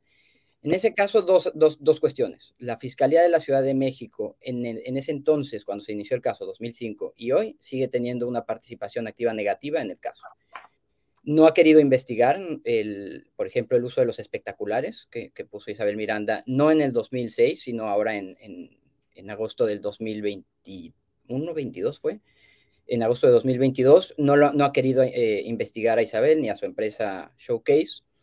Y por último, y retomando otra vez el, el que, se liga con el, con el tema de Genaro García Luna, durante el caso de, de las víctimas de, de Isabel Miranda, dos de los fiscales que son señalados como directamente responsables de la tortura, incluida la tortura sexual en contra de Brenda Quevedo, en contra de Juana Hilda y en contra del resto de los, de los injustamente acusados por este caso, Osvaldo Jiménez y Braulio Robles, trabajaron en la fiscalía de, de, la fiscal Ernestina Godoy.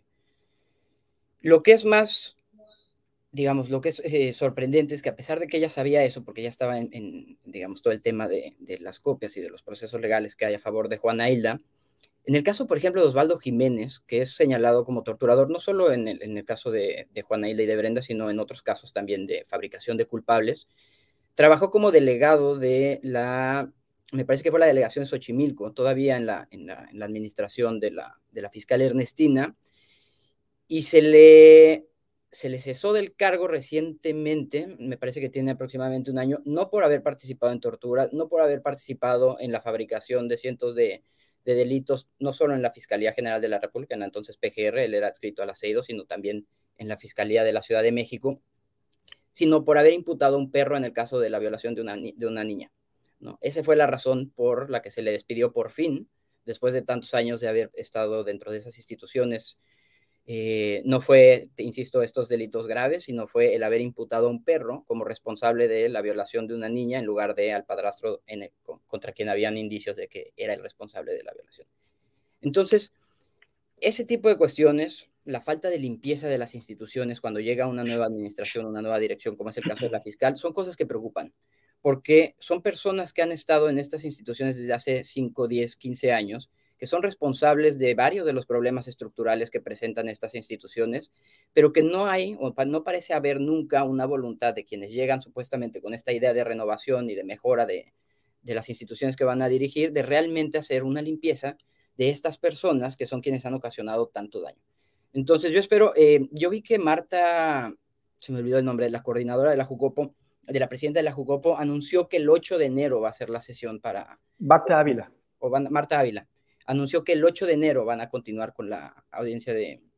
Con la sesión lo, que, lo, que, lo, que nos, lo que nos acaba de pasar nuestra compañera Alex Fernanda es que eh, está insistiéndole a la, a la, coordinadora de la mesa directiva, la presidenta de la mesa directiva, que es del PAN, Gabriela Salido, que, eh, que, que, mañana haya eh, una, una, reunión, ma mañana para poder aprobar un periodo extraordinario a partir del lunes. Pero, pero o sea, no, no, parece que todavía no hay un acuerdo. O, ojalá y sí, Temoris, yo me aventé toda la sesión anterior y fue una vergüenza. O sea, a mí me hubiera gustado escuchar a la partida o a la bancada de Morena hablar justo de resultados, más allá del cártel inmobiliario, que en eso se enfocó toda la sesión, de que si se había hecho, que si no, que si los panistas estaban ardidos, que si no, eh, para la gente común, ¿no? Para quienes nos vemos involucrados o podemos ser víctimas de objeto de un delito, ¿Cuáles son los resultados? Porque a mí me favorece que ella continúe en el cargo. Eso es lo que a mí me gustaría escuchar, más allá de estos casos que yo sí celebro, o sea, de estas investigaciones, pero eh, ¿qué cambios estructurales se han realizado ¿no? en la Fiscalía para mejorar la atención, para que no sigamos con esta inercia de las personas van a denunciar delitos y no, no, no tienen ni siquiera una respuesta, deja ya una, una solución, sino una respuesta de para cuándo. Entonces, ojalá y en esta nueva sesión se escuche más sobre eso, o sea, con los resultados tangibles de cuáles son los avances que ha logrado la fiscal Ernestina, más allá de este pleito político, de verdad, esa audiencia, si alguien, no les recomendaría que la escucharan, pero si alguien escuchó esa sesión, es, es más que evidente cómo la bancada de Morena se dedicó a perder el tiempo para que no alcanzara el, el, el tiempo eh, de la sesión para votar nuevamente a la, o, o no a la fiscal, y como la, la partida de la, la, bancada del PAN incluso se cayó o digamos dejó de participar por intentar que se votara. Esa sería mi, mi, mi observación, este, Temoris. Gracias. A mí, yo solamente quisiera también recordar que el caso de la masacre de la, de la Narvarte, pues es también otro pendiente de Ernestina Godoy.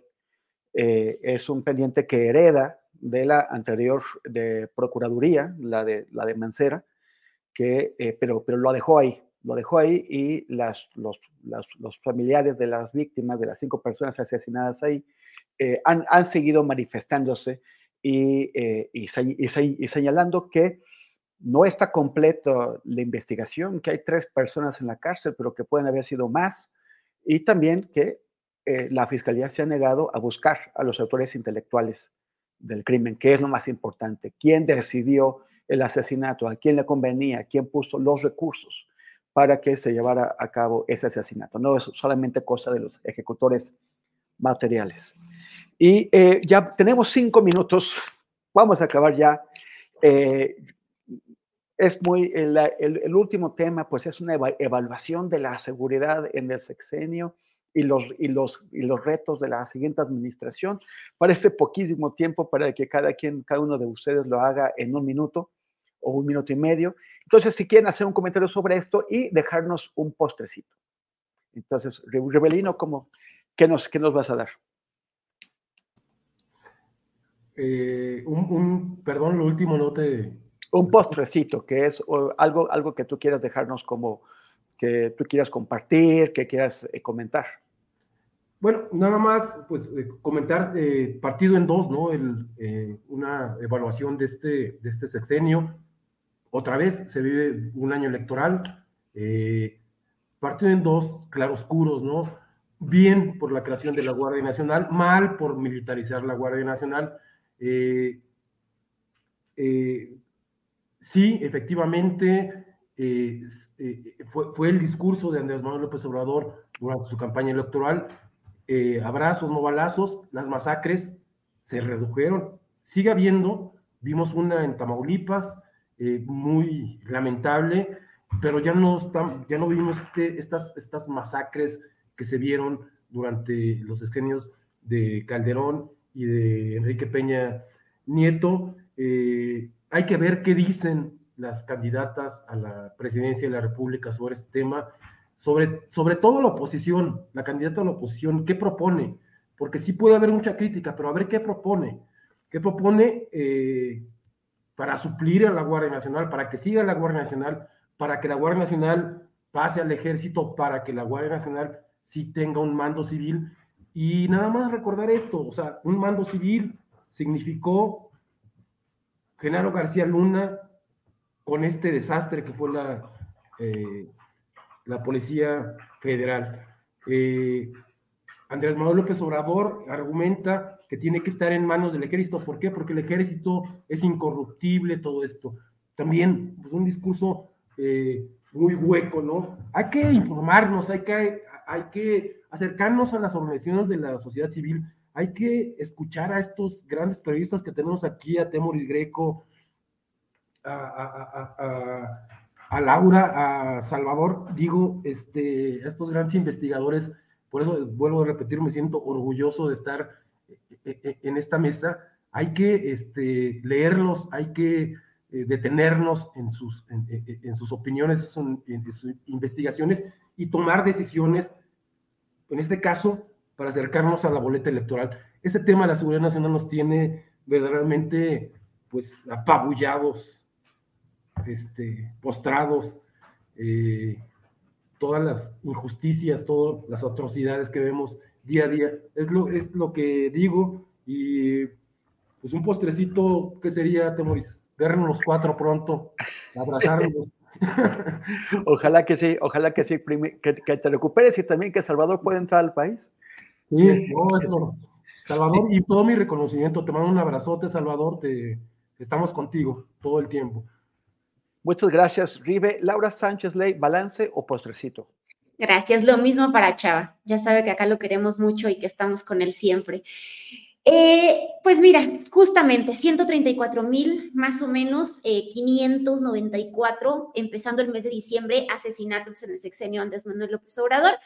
Un aumento del 50% con respecto al mismo periodo del sexenio anterior, que hubo, eh, me parece, aproximadamente 89 mil em, asesinatos. Entonces, justamente, y, no quiero irme solamente por el tema de los números, eh, creo que hay, que hay una deuda pendiente, una deuda pendiente sobre todo con el tema del delito de acto impacto, con el tema de la delincuencia organizada.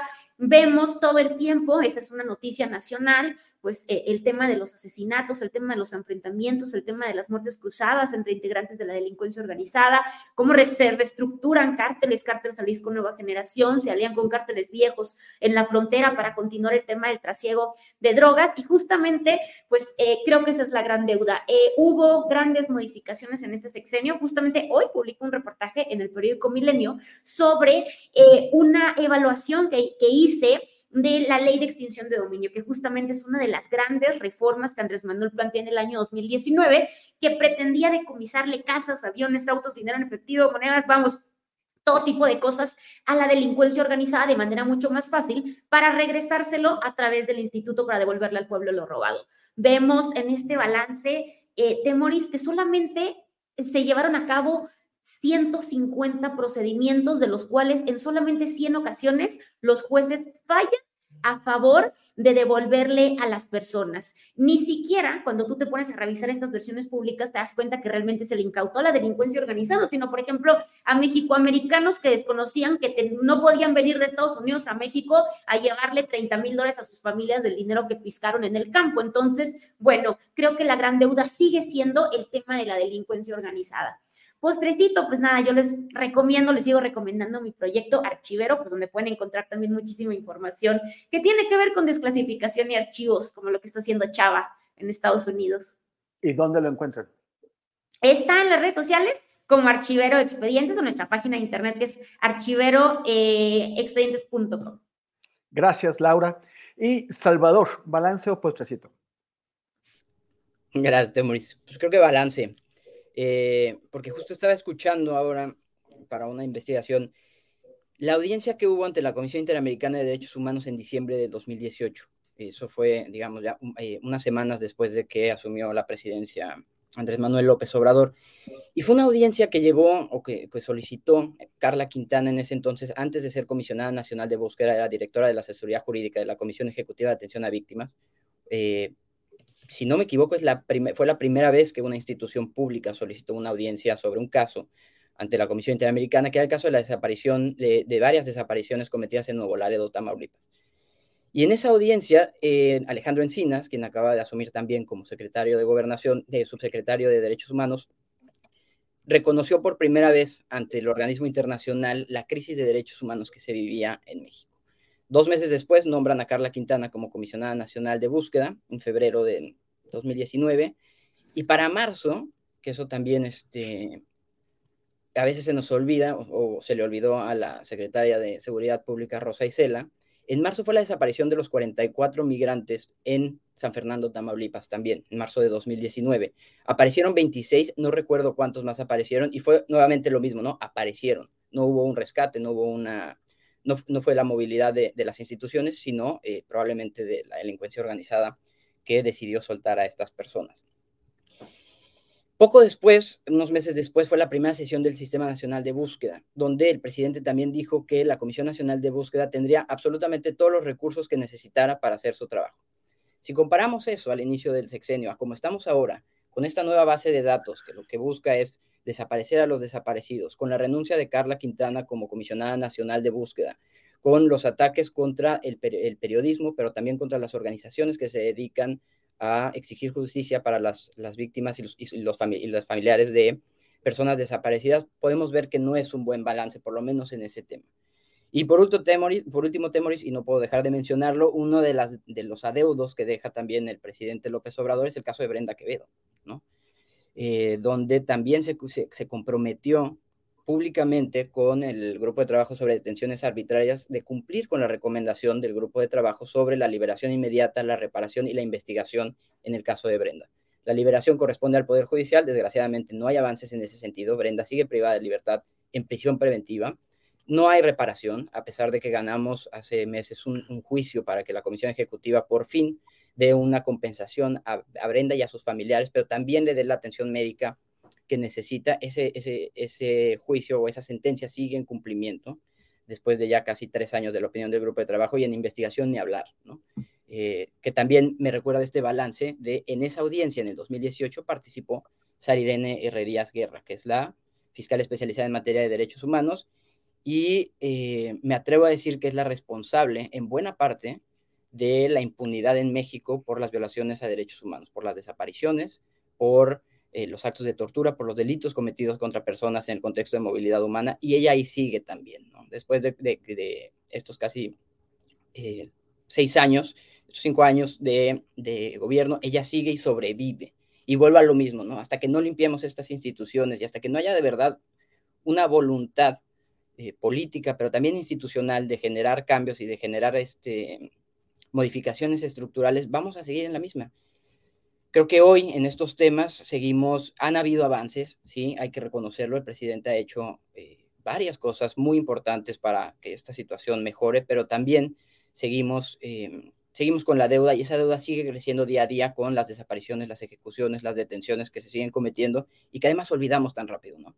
Eh, vuelvo al, al, comentario de la, de la secretaria de Seguridad.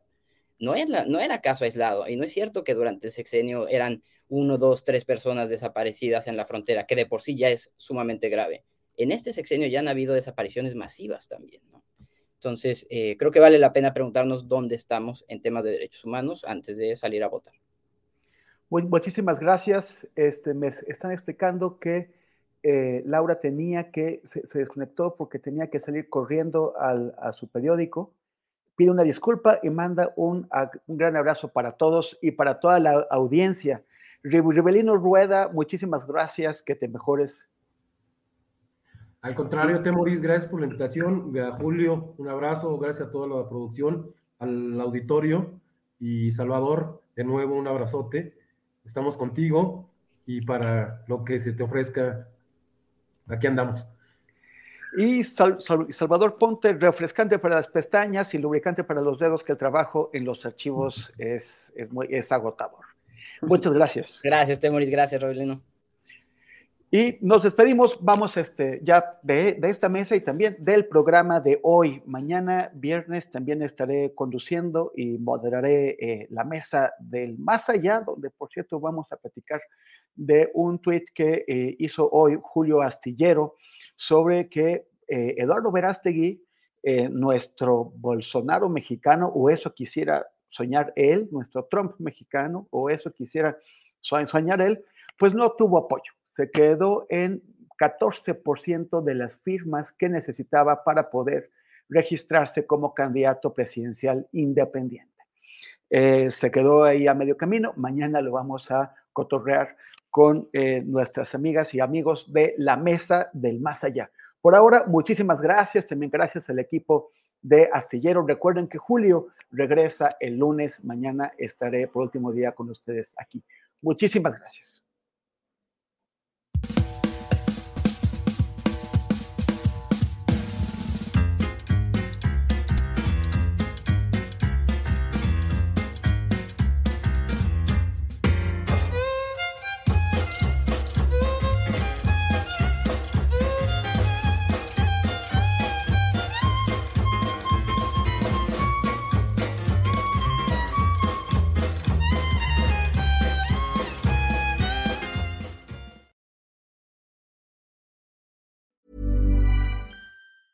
¿Te preocupas por tu familia? Entonces, ¿por qué darles solo huevos ordinarios cuando pueden disfrutar de lo mejor? Eggland's Best, los únicos huevos con ese delicioso sabor fresco de granja, además de la mejor nutrición, como 6 veces más vitamina D, 10 veces más vitamina E y 25% menos de grasa saturada que los huevos regulares, además de muchos otros nutrientes importantes. Así que, dales los mejores huevos. Eggland's Best, mejor sabor, mejor nutrición, mejores huevos.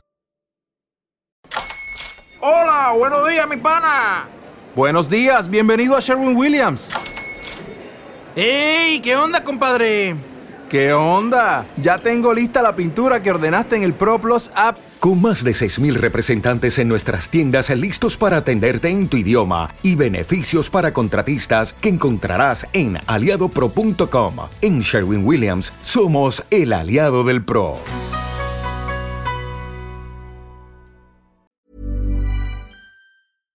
Para que te enteres del próximo noticiero, suscríbete y dale follow en Apple, Spotify, Amazon Music, Google o donde sea que escuches podcast.